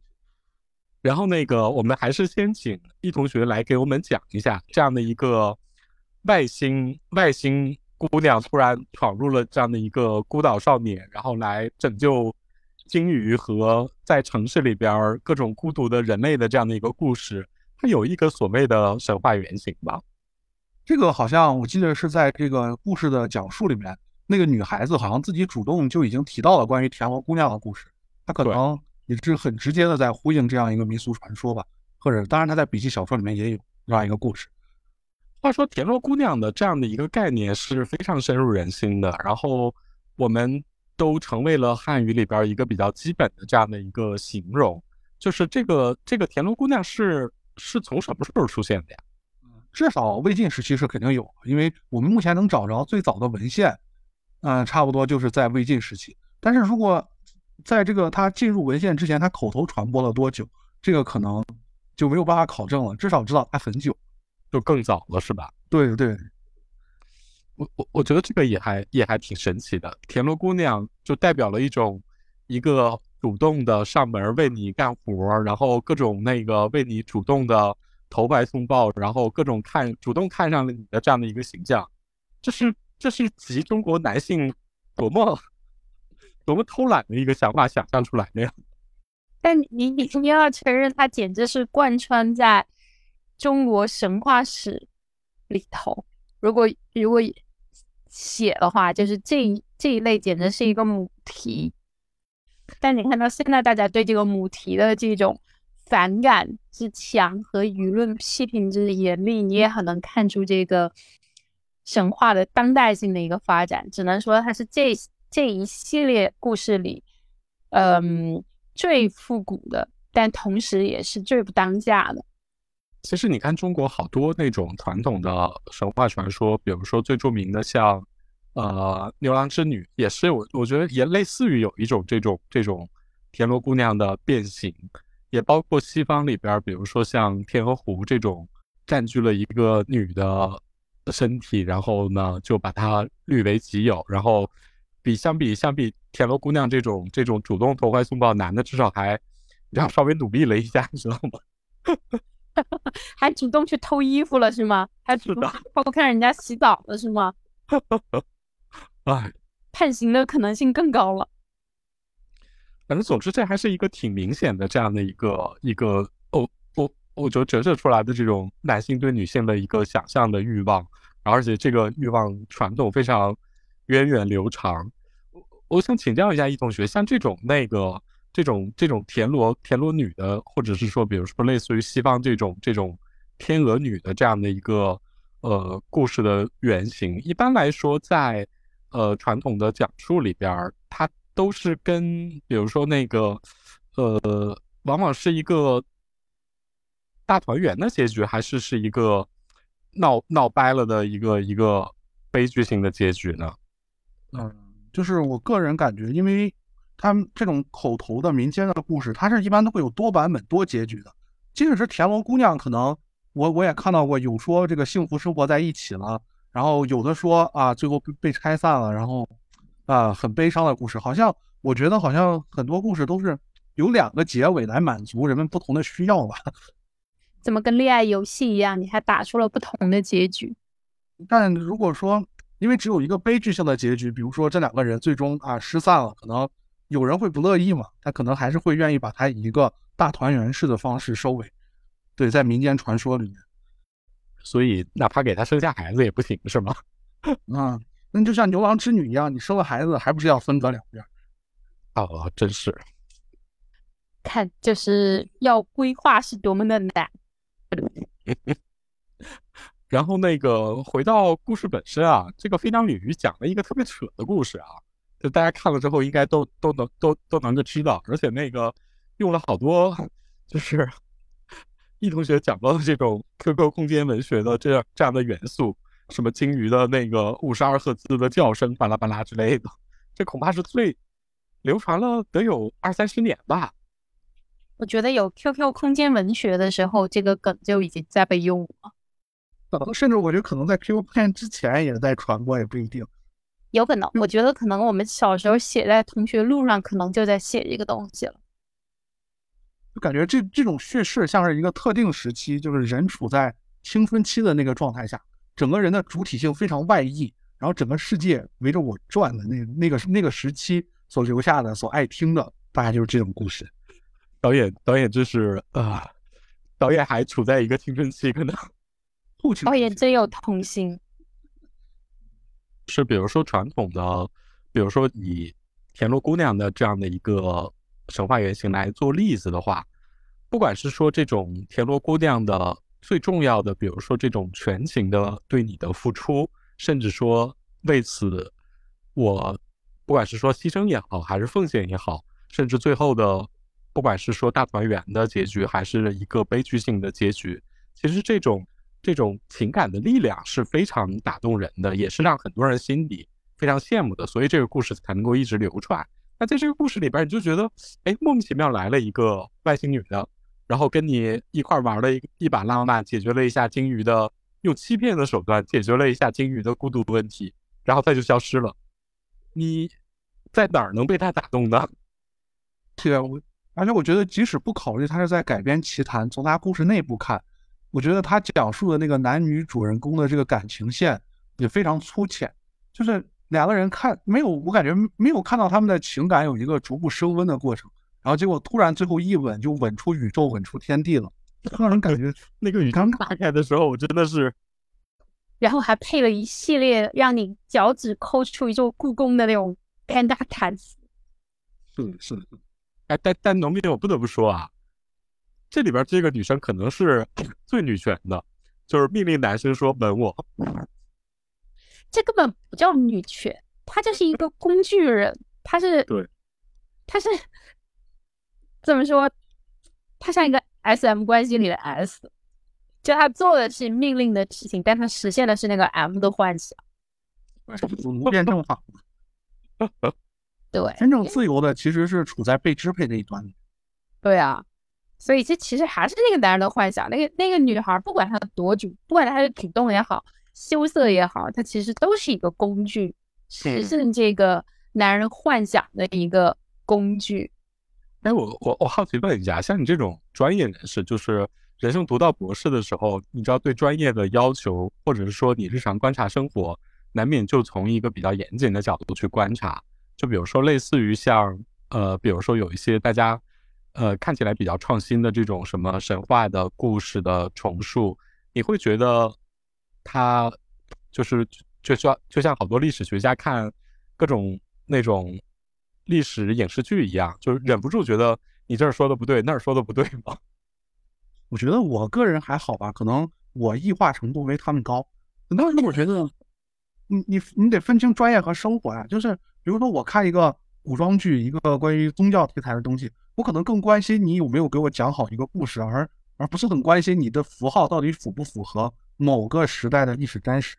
因为你如果去做这种非常无聊的本质主义的探索的话，你就会发现你最后落脚点落不到，就是到底历史的真实是什么样？你能给他一个答案吗？你也给不了一个答案，你只能不停的在那里否定说不，不是这样的，不，也不是那样的，嗯，很没有意义。但是你也说不出来究竟它是什么样的。这么说，你不太会容易被这样的作品里的各种瞎写瞎编冒犯到，是吗？啊，完全不会冒犯，只要编的好。但是，比如像这一集，他们我觉得你编的不好，反而会让我感觉很不舒服。我觉得这个这个故事本身就已经怎么说呢？我觉得不是所有的故事都值得被重述的。有的故事它过期了，就是过期了。唉，把那个 QQ 文学、QQ 空间文学忘记吧。然后我们进展到第七集，下一集叫《小卖部》。这集讲了一个住在北京胡同里的大爷的故事。这大爷呢，在自己从胡同搬到大楼去住之前呢，就整天在胡同里边那个各种。各种碎嘴子逗闷子，然后碰上了一个神奇的彩票，然后彩票其实是一些胡同里边的小妖怪，然后 大爷有了一个神奇的这样的一个胡同梦游梦游仙境吧。然后这个故事其实好像也没有什么特别专门的神话原型吧，就是这种胡同里的小妖怪。嗯，是是是，你没有办法找到一个很准确的连接的东西。嗯啊。但感觉像这这里边，包括像什么石狮子、什么门把手、什么路边的椅子这种日常生活里边我们呃还比较常见的元素，真的成精了。还包括带路的这种耗子、什么黄鼠狼成精了，好像还呃哎什什么狮子成精、什么椅子成精，这玩意儿有吗？古代很多就是他们也相信物能成精的，物久成精。对，你觉得觉得什么家具啊、什么碗啊、什么笤帚啊都能成精的？哇，都可以的，因为我记得《岳微唐草记》还是《子不语》里面就有一条是说这种瓦当成精的，瓦片儿成精的。哦，感觉瓦瓦瓦瓦当之类的还比较有灵气吧。对我，我觉得它这个里面，呃，挺有趣的一点是它里面提到这个，包括这个黄鼠狼嘛，北京可能是我知道少有像这种巨型的超级都市里，然后还还有这么多活跃的黄鼠狼的地方。看北京经常能看到黄鼠狼，啊，对，就经常你你走在那个路上，突然就有一个黄鼠狼，嗖，就从你的面前窜过去。我觉得它们的存在比例也就比猫少稍微少一点儿吧，反正肯定比流浪狗多。我的意思就是你们有见过黄鼠狼它会站起来的吗？还是它只是在你那儿一个长条窜过去？一个长条穿过去，我没见过站起来，站起来有什么特别吗？没有，就是小说或者是一些文学作品里面不是讲那个黄鼠狼会拜人嘛，就是站起来，啊，站起来像一个人一样站在那那不是要讨风吗？啊，对，讨口风嘛。对呀、天哪，黄大仙不要拜我呀！万一你嘴贱了怎么办？呃，但但黄大仙儿的确是一个还挺重要的这样的一个神话资源的，就是传统的这种这种这种四大仙儿的传统，在北方应该是非常流行的，尤其是东北，您肯定很熟悉嘛，那边其实对现在也非常多。现在还是很多。而且现在不是在复兴吗？反正他这一集我会觉得和王孩儿那集其实是比较像的，他都是在回望和怀念一个逝去的传统。对，所以我后来认真想了一下，与其说这里边出现的主角，不管是说是这个杨大爷，还是这些呃小妖怪们，不如说这里边讲述的最重要的，其实是一个北京最具文化现象的这样的一个事物，就是胡同。他是在给胡同唱这种，你要说挽歌也不是，因为它还有各种胡同翻新的这样的一个部分，但是还是很明显的有一种对这种北京的胡同的一种很强烈的怀旧色彩。而且他谈论的这个胡同，说实话，就我的体感来说，也确实并不是进入这个二十一世纪的三十年代以后的胡同了。哦，还是比较早的那种感觉，是吧？我觉得它比较是一零年代和二零年代的胡同。对，给大家稍微稍微介绍一下，就等于说北京的胡同其实是一直处于北京市的这样的一个改造的运动之下。说实话，就是虽然大家都知道北京的胡同名扬天下，然后好像老北京胡同的生活非常惬意一样，但实际上，如果是在比如说二，哪怕是现在啊，有很多没有怎么改造好的胡同，住起来是非常辛苦的，就是包括像空间的狭小，然后上厕所的不方便，然后冬天呃暖气供应也不足，什么巴拉巴拉之类的，有很多困难。所以你看这个就是小卖部这个动画片里边，老大爷虽然那个对胡同恋恋不舍，连那个胡同里边的这些蚊子苍蝇他都非常眷恋，但是呢，老头还是毫不犹豫的搬走了，你知道吗？还是搬到楼房里去了。对，还是楼房舒服。对，而且它这里面其实也折射出一点，就是往前再倒个十几二十年，就大家胡同里的很多是期待被搬迁的嘛。但现在其实随着这个胡同化、胡同的改造计划的进行，就是现在的胡同会被拆迁的其实已经非常少了，大部分还是在照着原样修回去。所以住在里面的居民，等于说你想靠着拆迁然后发家致富，然后换房子，其实是不太可能了。所以很多人呢，最后可能也不住在这个老的房子里，然后就往城外搬，就越越搬越远嘛。就是大家开玩笑说，现在老北京人都在六环外了。对，因为我曾经也采访过一个北京的民俗专家，我也是带着这种特别外来人的一个角度说啊，我说那住在里面这种老居民会不会怀念以前的歌哨啊什么的？然后那个专家说，现在已经没有多少老居民住在胡同二环的胡同里头了。他说住的都是基本上都是各种各样的原因的北漂住在那很多。嗯，就这个生态其实是很难再保存成，就是很难再保持成第七集这样的一个状态。所以我说它是。上一个二十年代的事儿，嗯，所以它也充满了各种怀旧的色彩。但这集整体来说，我觉得还是描绘了一个非常明亮的，呃，这样的一个图景，就是包括它整个的画风也色彩非常绚烂，而且它也是一个，其实也是一个，它用了一个三 D 转二 D 的这样的一个三渲二的技术，就看起来就是也非常充满了动感。这一集。我觉得画风还是非常让我惊喜，包括里边有一个呃小彩蛋，就是在那个在那个小卖部里边，然后有很多上美影的经典的动画形象在里边作为一个小的彩蛋，这点还蛮有趣的。哦，这个我这个我看没有看到，我要倒回去再看一眼。你可以看一眼，就那个小卖部里边有各种什么美猴王、黑猫警长、魔幻大厦、什么大耳朵图图、什么巴拉巴拉之类的，就是。它大概就闪过了一两秒吧，你可以回去看一眼。然后我们接着往下说，然后就说到了第八集《玉兔》。玉兔也是我一个不是特别喜欢的故事。然后那个，你知道我看完之后的第一感受是什么？什么？我看完之后心想，人类可真是太坏了。然后那个先请那个就是呃，易同学帮我们介绍一下玉兔这个神话原型，它比较也也比较明显啊，就是月月就是月宫里的这样的一个玉兔。我想问一下，玉兔本身有什么？除了陪在嫦娥身边，它还有什么延展性的故事吗？它最早可能在嫦娥故事产生之前就已经有玉兔了。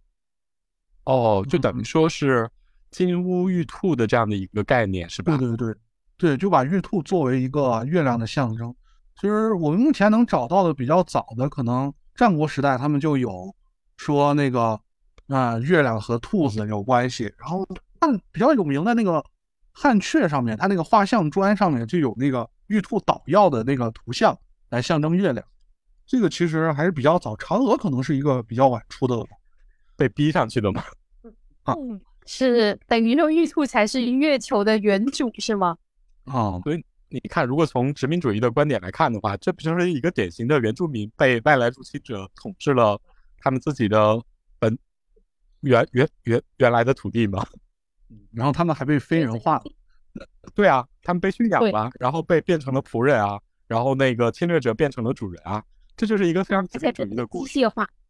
而且还见到就双腿跪下来。哇，那这这机器不是应该按照白莲花那么拍？对啊，这就是这。这这这这就应该做成一个反抗殖民主义入侵，甚至说在如何处理原住民和殖民者的这样的一个怎么说呢？这样的一个现代化过程之中，我遭遇到的新问题。这这个王小帅还挺像白莲花里白莲花度假村里那些讨厌的游客。来，易同学呢？你你看下来，你是什么感觉？我看下来，我觉得这一集也挺怎么说呢，也挺普普通通的吧，没觉得有什么太多可发掘的东西。就像刚才嗯说的一样，就这个故事，我觉得本身也是一个挺无聊的故事，一个一个边缘人，然后在这个月球上，然后寻死，然后被机器拯救了，然后唤起了内心的那种美好情感，然后怎么怎么，我觉得其实挺挺挺挺无聊的，个人来说。其实你不觉得他这个一头一尾？其实走的都是一个对人生感到很彷徨、很虚无的一个人得到了拯救的故事吗，就是一头一尾。但是第一个就让你特别的有共情，最后一个所有人都觉得不骂你就算好了，共情是不可能共情的。为什么呢？都是一个 loser 主角。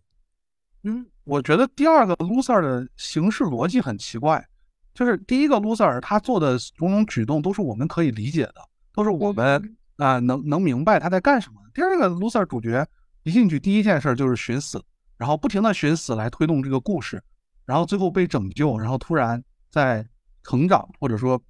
转变，然后就觉得没我我个人觉得它的形式逻辑不是一个正常人可以理解的。第一个《小怪的夏天》里边，这个小猪妖其实在非常多的方面都契合了中国的小镇青年一代，包括从这种最开始的呃，我要离开浪浪山去看看世界上到底有多大，这种小镇青年的理想，包括你在公司职场里边，你做出了新创作、新发明，想得到上司的赏识，结果反而被上司墨守成规的打压了。我觉得这些都能够特别，一方面是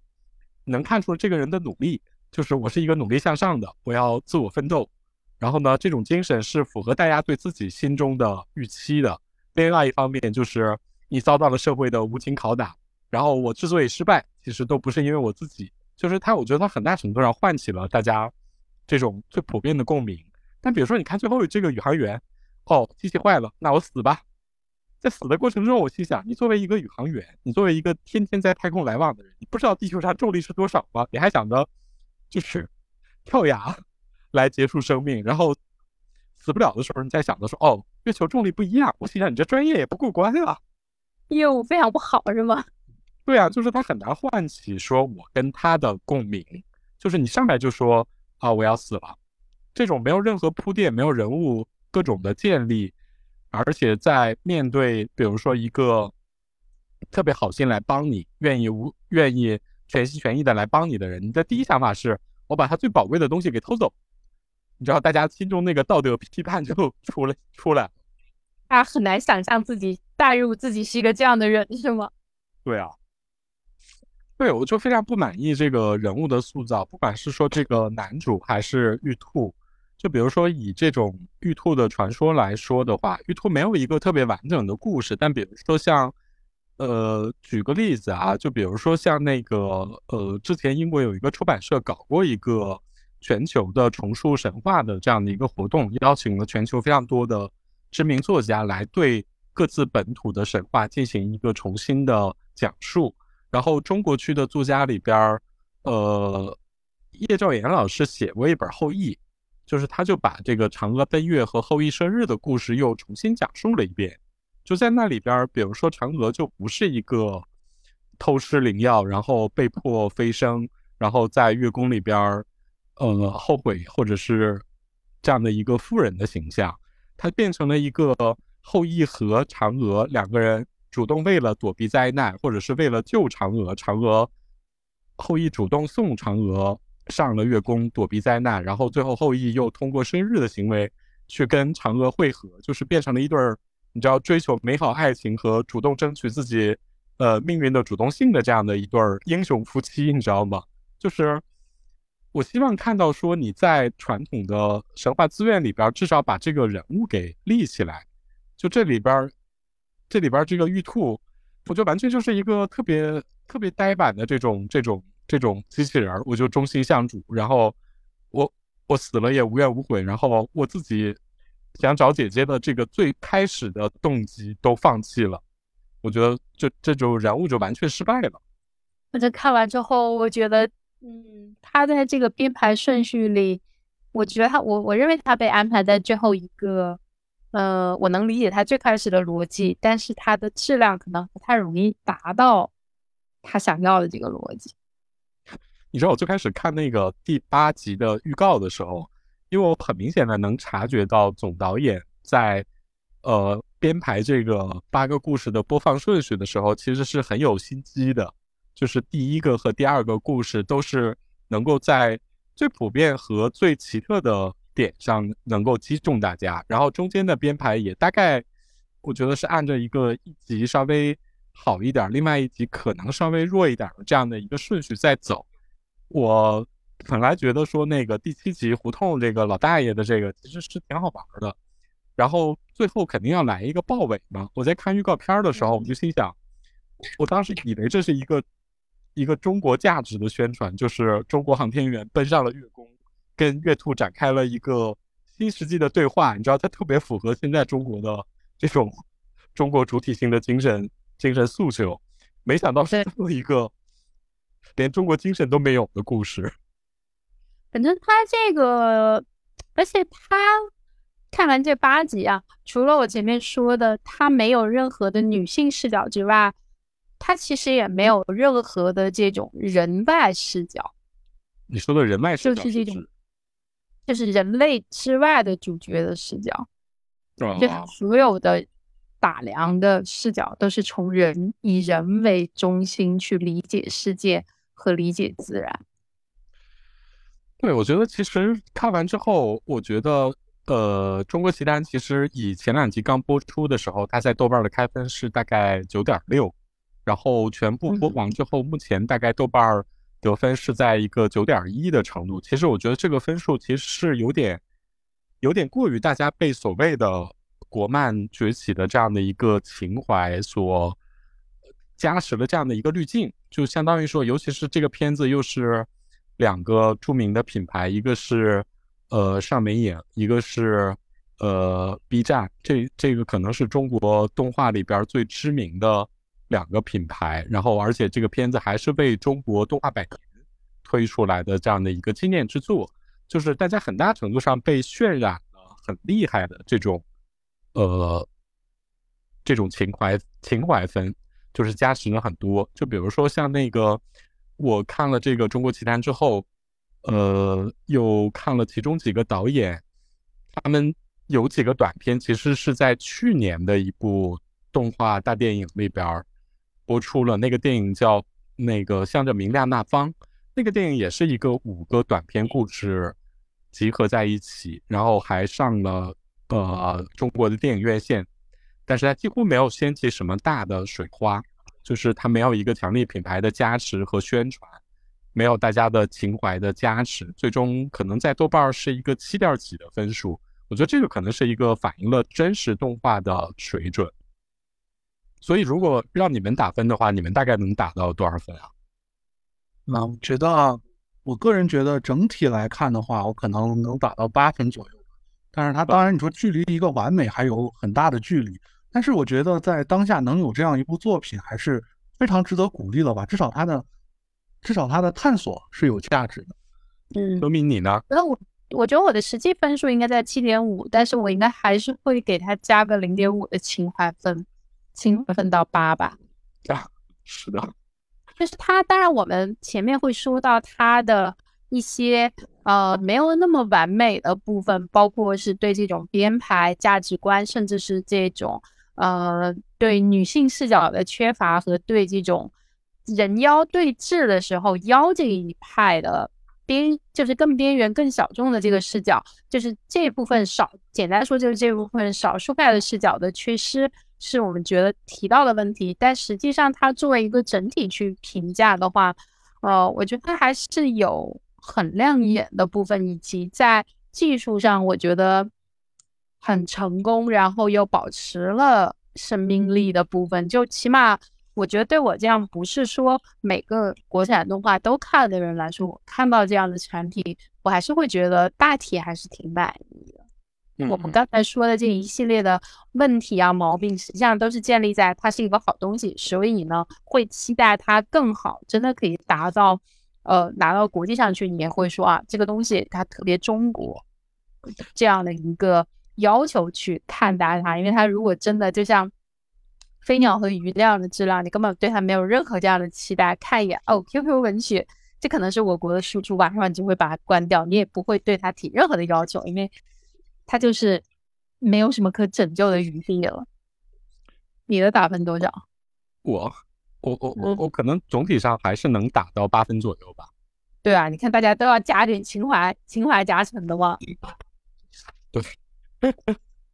就是还还是很难得看到，比如说像那个这么多呃中国的神话原型和各种中国的传统元素的一个集中的呈现，甚至说在这种呃舆论场的发酵之下，它变得可能变得更有意义一点，它至少变成了一个。大家能够重视和讨论的这样的一个话题，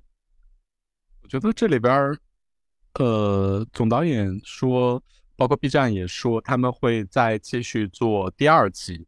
我觉得你刚才聊到的两点，一个是更多的妖的视角，就是人以外的妖是怎么看待这个世界，他是怎么看待他与人的相遇？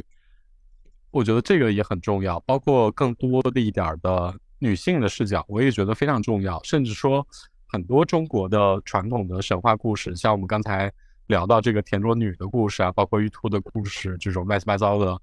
这种神话，如果是以一个新的性别角度去审视的话，可能是完全是一个另外截然不同的故事。画重树的那个计划里边有一篇我特别喜欢的，就是那个。加拿大的阿特伍德写了一篇那个对荷马史诗《奥德赛》里边的英雄奥德修斯的这样的一个妻子，然后他重新讲述了这个故事，叫呃叫波洛叫破涅罗破记，是讲他老婆，他老婆本来是一个特别忠贞的这样的一个等待英雄丈夫二十年出征，然后自己独守寒窑，一个类似于中国王呃就是那个王宝钏这样的一个故事。她本来被塑造成了这样的一个专情的妻子，然后一个忠贞的妻子，但是阿特伍德在他的笔下就完全写出了这二十年发生了什么。她其实根本就不希望她的丈夫回来，然后就重新用一种现代化的情感、婚姻的思维来把它赋予了一个完全新的形象。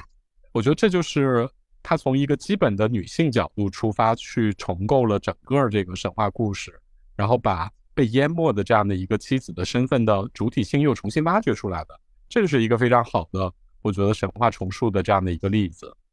对他这个重塑其实就和中国奇谭的第一集比较像，他给出了一个 nobody 的视角，让你重新看见了他，知道他的所思所想，他的日常生活是怎么去度过的。我觉得有这样的一篇呃视角，我觉得这个就已经很重要了，就是让这部分。被淹没的人，被马赛克掉的人，重新被看见。哎，易同学，你自己对第二季你会觉得有什么期待吗？就是你很想看到的一些东西。呃，我个人想看到的一个也是如如你们之前所说的那个，更多真的符合人物视角的那样一些不同视角的呈现。因为第一季我觉得其实有挺大缺憾的，而且很多视角其实是挺傲慢的视角。我希望第二季可能。更接地气一点，更真正走进他试图描绘的那个人的生活一点。他另一方面呢，我还是觉得他要是愿意去发掘一些古典的、可能不那么正能量的东西，我可能也比较期待吧。就是比如一些呃更恐怖的、阴森的这样一些东西。你给我们讲一讲，因为我还蛮期待。就是易同学作为读了这么多传统的文献故事，然后你有没有什么推荐的这种？不管是志怪类的，还是各种呃传统的故事，可以挖掘一下，作为我们 对中国 神话重塑的这样的一个期待。我想了两个故事，我比较喜欢的。先先讲，先讲一个可能大家比较接受。两位有听过杜子春的故事吗？没有，没有。这个也是也是经过重塑的一个唐人的志怪小说。这个故事我觉得还是比较有意思的，是讲呢。唐代的盛唐的街头，这个呃非常繁华，然后种种消费，这个目不暇接。有一个很落魄的书生叫杜子春，然后他又感慨啊，人活着真没意思啊，要是有钱才能过上这个人上人的生活。结果呢，这个时候出现了一个波斯人，波斯老头。这个老头是一个富商，就说你既然这么说，你觉得没钱，我给你点钱吧。然后那个杜子春说，你给吧。然后给多少呢？然后老头就第一次说，那。他说：“给我十万就行了。”我说：“十万够什么用啊？我给你一百万。”然后这个杜子春哎得了这个钱非常高兴，然后就在长安哎就享受了各种各样精致的衣服啊、美美味的佳肴啊，然后享受了很一段时间，他的这一百万钱没了，他又落魄在街头了。结果呢，这个老头又出现了，这个波斯老头就又问他说：“你这是不是钱花完了呀？”然后是，然后杜子春给他说：“你再给我点钱。”我一定要这个好好做生意，好好经商，要给自己谋一个好出路。然后这老头说：“行，那这次我给你一千万。”然后杜子川拿这个一千万之后呢，又忘了自己的初心，然后又去呢消费高消费了一番，把这一千万也很快花完了。然后等到他第三次啊沦落在这个长安街头的时候，这老头又出现了。老头就问他说：“你觉得这个啊怎么样啊？你经受了这个富贵的繁华之后怎么样？”他又说他的朋友啊有钱的时候都陪着他。没钱的时候就走了，然后他给老头说：“我再我想再要一点钱啊、我要这个钱之后呢，我就可以把自己周围的这些人、亲戚啊、父母啊、子女啊安顿好，然后呢，我就我我就来报答你的恩情。”然后老头说：“好。”然后这这次老头给了他三千万，他又用这三千万呢，把周围的妻子啊、朋友啊全部安顿好之后，他又来找这个老头了。老头说：“你现在还对还觉得尘世有意思吗？”杜子春就说：“这个，哎呀，我这经过这三起三落，我对这个尘世已经没什么感觉了。”然后老头说：“那行吧，那你就……老头其实是一个神仙，然后他又带着这个杜子春去修仙去了。结果来到修了一阵子之后，老头告诉这个杜子春：现在我要炼一个仙丹，这个仙丹炼好之后啊，你我吃了就白日飞升成神仙了。你我要是……但是这个炼丹失败了，我们这个你求仙之计就彻底失败了。然后呢，但是这个仙丹炼制非常复杂，你要在旁边，我要出门一趟，你要在旁边帮我看着这个火。”你什么都可以干，唯一不能干什么？你不能说话。然后说，我走了之后呢，会有种种妖魔鬼怪来阻挠你。无论如何，你只要不说话，等等着这个仙丹烧好，啊，你就能成仙。如果你张嘴说了话，你就会发现所有的东西就都没了。然后杜子春就记住了，他也明白这个周围所有的东西可能都是假的了，他必须要只要不说话就可以了。然后一开始呢，很平静，没过多久，先是各种嗯。凶狠的老虎啊、BOSS 啊出现在这个杜子春周围，杜子春哎没有反应，他知道这是假的。接着是各种牛那个妖魔鬼怪出现在这个杜子春身边，杜子春也知道他是假。这个时候呢，这些妖魔鬼怪也开始想方设法要让杜子春张口，然后他们就要他们就开始用他们的那些武器去伤害杜子春，给他身打他呀、捶他呀、刺他呀。而杜子春坚持着一句话不说。后来呢，这个阎王。天地下的阎王也来了，说你不说话是吧？就把杜子春的父母从地下又拉出来，然后在他面前去鞭打他那个父母。然后杜子春心里非常难受，说只要说话，这一切就会结束。但他始终忍着不说话，最后没办法了。这个阎王呢，觉得说我我必须要让你说话，你无论如何都要说话。就他把杜子春直接打死了。然后杜子春这个死也是一种假象呢。然后他投胎到了另一户人家，成为了一个女性。她这个时候，她虽然成为了女性，但是她这个记忆还在。她知道这一切东西都是假的，无论中间经过了多少年的时间，只要我不说话，那个仙丹就能炼成。然后她成为一个女性，一直不说话，然后周围人都拿她当一个傻子、哑巴。然后她的父母呢，又把她嫁给了一个嗯很很丑、很矬的这样一个男性，她也不说话。结果呢，生没过几年，生下了一个孩子。这个那个老天爷为了让她说话。就又换了一个什么境界的，就让那个她的丈夫把她的孩子，啪一下在地上直接摔死，摔的这个头破血流，然后杜子春一下子憋不住了，然后就在这个时候，他啊啊的一声哭了出来了，然后这一切就全部消失了，然后他炼丹的计划失败了，然后故事结束了。天哪，这个这个我觉得还是比较传奇的一个故事吧。我喜欢这个故事，这个戏这个故事你不觉得集中了？修仙、穿越、性转，还有系统老爷爷各种元素吗？而且还符合时下的对消费主义的讽刺。对是，所以我觉得这个故事后来芥川龙之介改过这个故事，也改掉杜子春，写了个短篇小说，还挺有名的。哦，这是一个唐传奇是吧？对，唐传奇最早是在《玄怪录》里面收录的，就是当时唐代人其实很喜欢听这些故事。《玄怪录》是唐朝当时的宰相编的一个鬼故事集。那你看，他虽然是宰相，但是还是热衷于干这些事情。哦，唐代宰相不是挺爱干这种事儿的吗？牛李党争的时候，专门写了一本《游仙窟》，就是用来黑自己的竞争对手。对啊，写写《补江总白猿传》，互相黑。对。所以后要专心 读一下唐传奇。他们那个时候互相黑，黑到什么程度？就说。为了污蔑对方，就编一个故事。这个故事说他妈年轻的时候被猴子抓走了，然后跟猴子发生了关系，生下了他。这种东西，这这个故事是不是也太实在了一点？就很当然，你说他是志怪，他也是志怪，但是是吧？这种人生的直接。他主要是目的性太明确了。哦，这个故事还蛮好玩的。感觉有多种角度都可以。进行当代化改编，比如说让他最难看的境遇就是性转，这是一种什么隐喻？对，我觉得这我听到这儿的时候，我真是精神一抖，我心想，嗯，干得好。这个负能量故事好难改编呀。嗯，其实传奇小这种笔记小说里面有一些其实，呃，很莫名其妙，它也是记录故事，当然是纯粹，比如说记载一些很血腥、很暴力的东西。有有那种暗黑向的暴力故事吗？可以讲一个宋代的，南宋有一个书也是笔记小说《鬼宝杂史》里面讲有一个故事，说是呃叫孕妇双胎，就是说传说啊，也就是说在浙江一个乡村里面有一个孕妇，这个孕妇呢，她每天她在家嘛怀着孕也做不了什么劳动，她就在家做好饭，把这个饭给她耕地的丈夫送过去，但是呢要路过一间野庙。这个庙里没有人，但是过去人不是赶路经常会住庙里嘛，就会有一些这种闲散人员。最近呢，这个庙里来了一个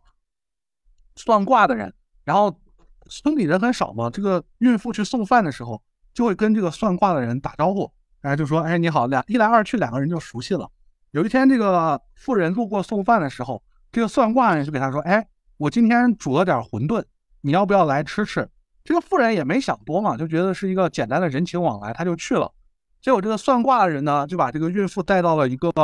庙里面，庙后僻静的地方。然后算卦的人就说：“你看，我是个算卦的，对吧？我其实懂这个很多道理。我看你这个肚子，你肯定要生一对双胞胎。”这个孕妇就很奇怪啊，说：“你又你怎么这么肯定我要生双胞胎呢？”算卦的就说：“你不信是吧？你不信你就把你的舌头伸出来啊，我来让我看一看，我就知道了。”孕妇呢，肯定也没想多，她觉得可能这是某种啊什么生理知识，她又吐出了舌头，结果没想到这个算卦的迅速掏出了一个铁钩子，直接勾住了这个孕妇的舌头。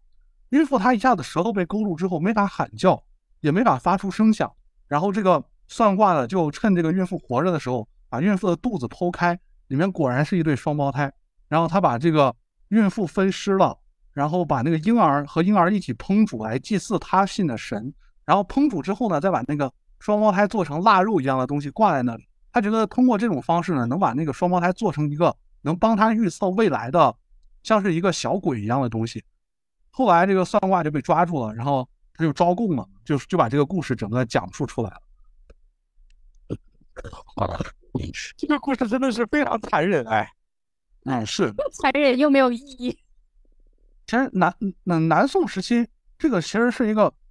之前学者有研究很多的一个问题，就是唐代的故事好像没这么多残忍血腥的东西，但是南宋时期突然出现了一大批关于杀人祭鬼的东西，就说到底当时为什么出现这个现象呢？其实也很奇怪。那学界的呃比较主流的判断是为什么呢？嗯，有有说这个当时跟。佛教密教的传播有关系，这是一种说法。另一种说法觉得是唐代、宋代之前没记载，宋代有记载，是因为宋代的人才关注到这个问题，因为他们深入了南方的一些乡村。唐代可能对于这些南方乡村的生态不是很了解，可能是跟一个视野不断开阔有关系。哦，田野调查做到了真正的村头。哦，是 下乡了。因为人祭这个东西 其实是一个很落后的宗教现象，不可能说之前不拿人做祭祀，突然后来哎这个时代开始拿人做祭祀，不太现实嘛。哇，我觉得这个非常好，这个特别像某一个恐怖故事集里边现在能够，就比如说日本的好多那种那种恐怖漫画、恐怖小故事里边能出现，它特别没有理由，但是又反映了一些，好像反映了一些什么东西。哎，题外话扯一句，这八集里的故事和神话，好像感觉主要都是民间信仰和一些民俗，好像不涉及到任何呃比较现存的宗教，对吧？就是佛道好像都不涉及。啊，是，因为它没有很明显的涉及制度化宗教的东西。这肯定还是做一般的这种民间传说，甚至他都没有做太多呃中国，比如说特别经典的一些。呃，神话资源的再创造，它实际上还是以一个松散的这种民间传说的感觉。它，我觉得它很像我们小时候翻的那种民间故事集，就是它没有一个成系统的，呃，神道妖魔鬼怪的这样的一个世界。它更倾向于一种，就像那个，呃，易同学说的是以一个万物有灵的世界来来来来做一个整个神话的演绎和推演，所以我觉得说那个如果能要达到一个最大的共情面，就比如说你看第一集就是拥有最广泛的影响力，为什么？因为它是一个最熟悉大家最熟悉的神话 IP，就是还得往上靠。好的，然后这期我们对中国奇谭的呃讲述，然后和对中国神话重塑的这样的一个关联，就大概聊到这儿。非常谢谢易博士，不用客气。嗯，我们带来了很多神奇知识。对对对对，大家可以作为中国奇谭的这样的一个拓展性的呃收听的这样的一个节目来好好听我们呃聊一聊。这期就先到这里，谢谢大家收听，拜拜。拜拜，拜拜。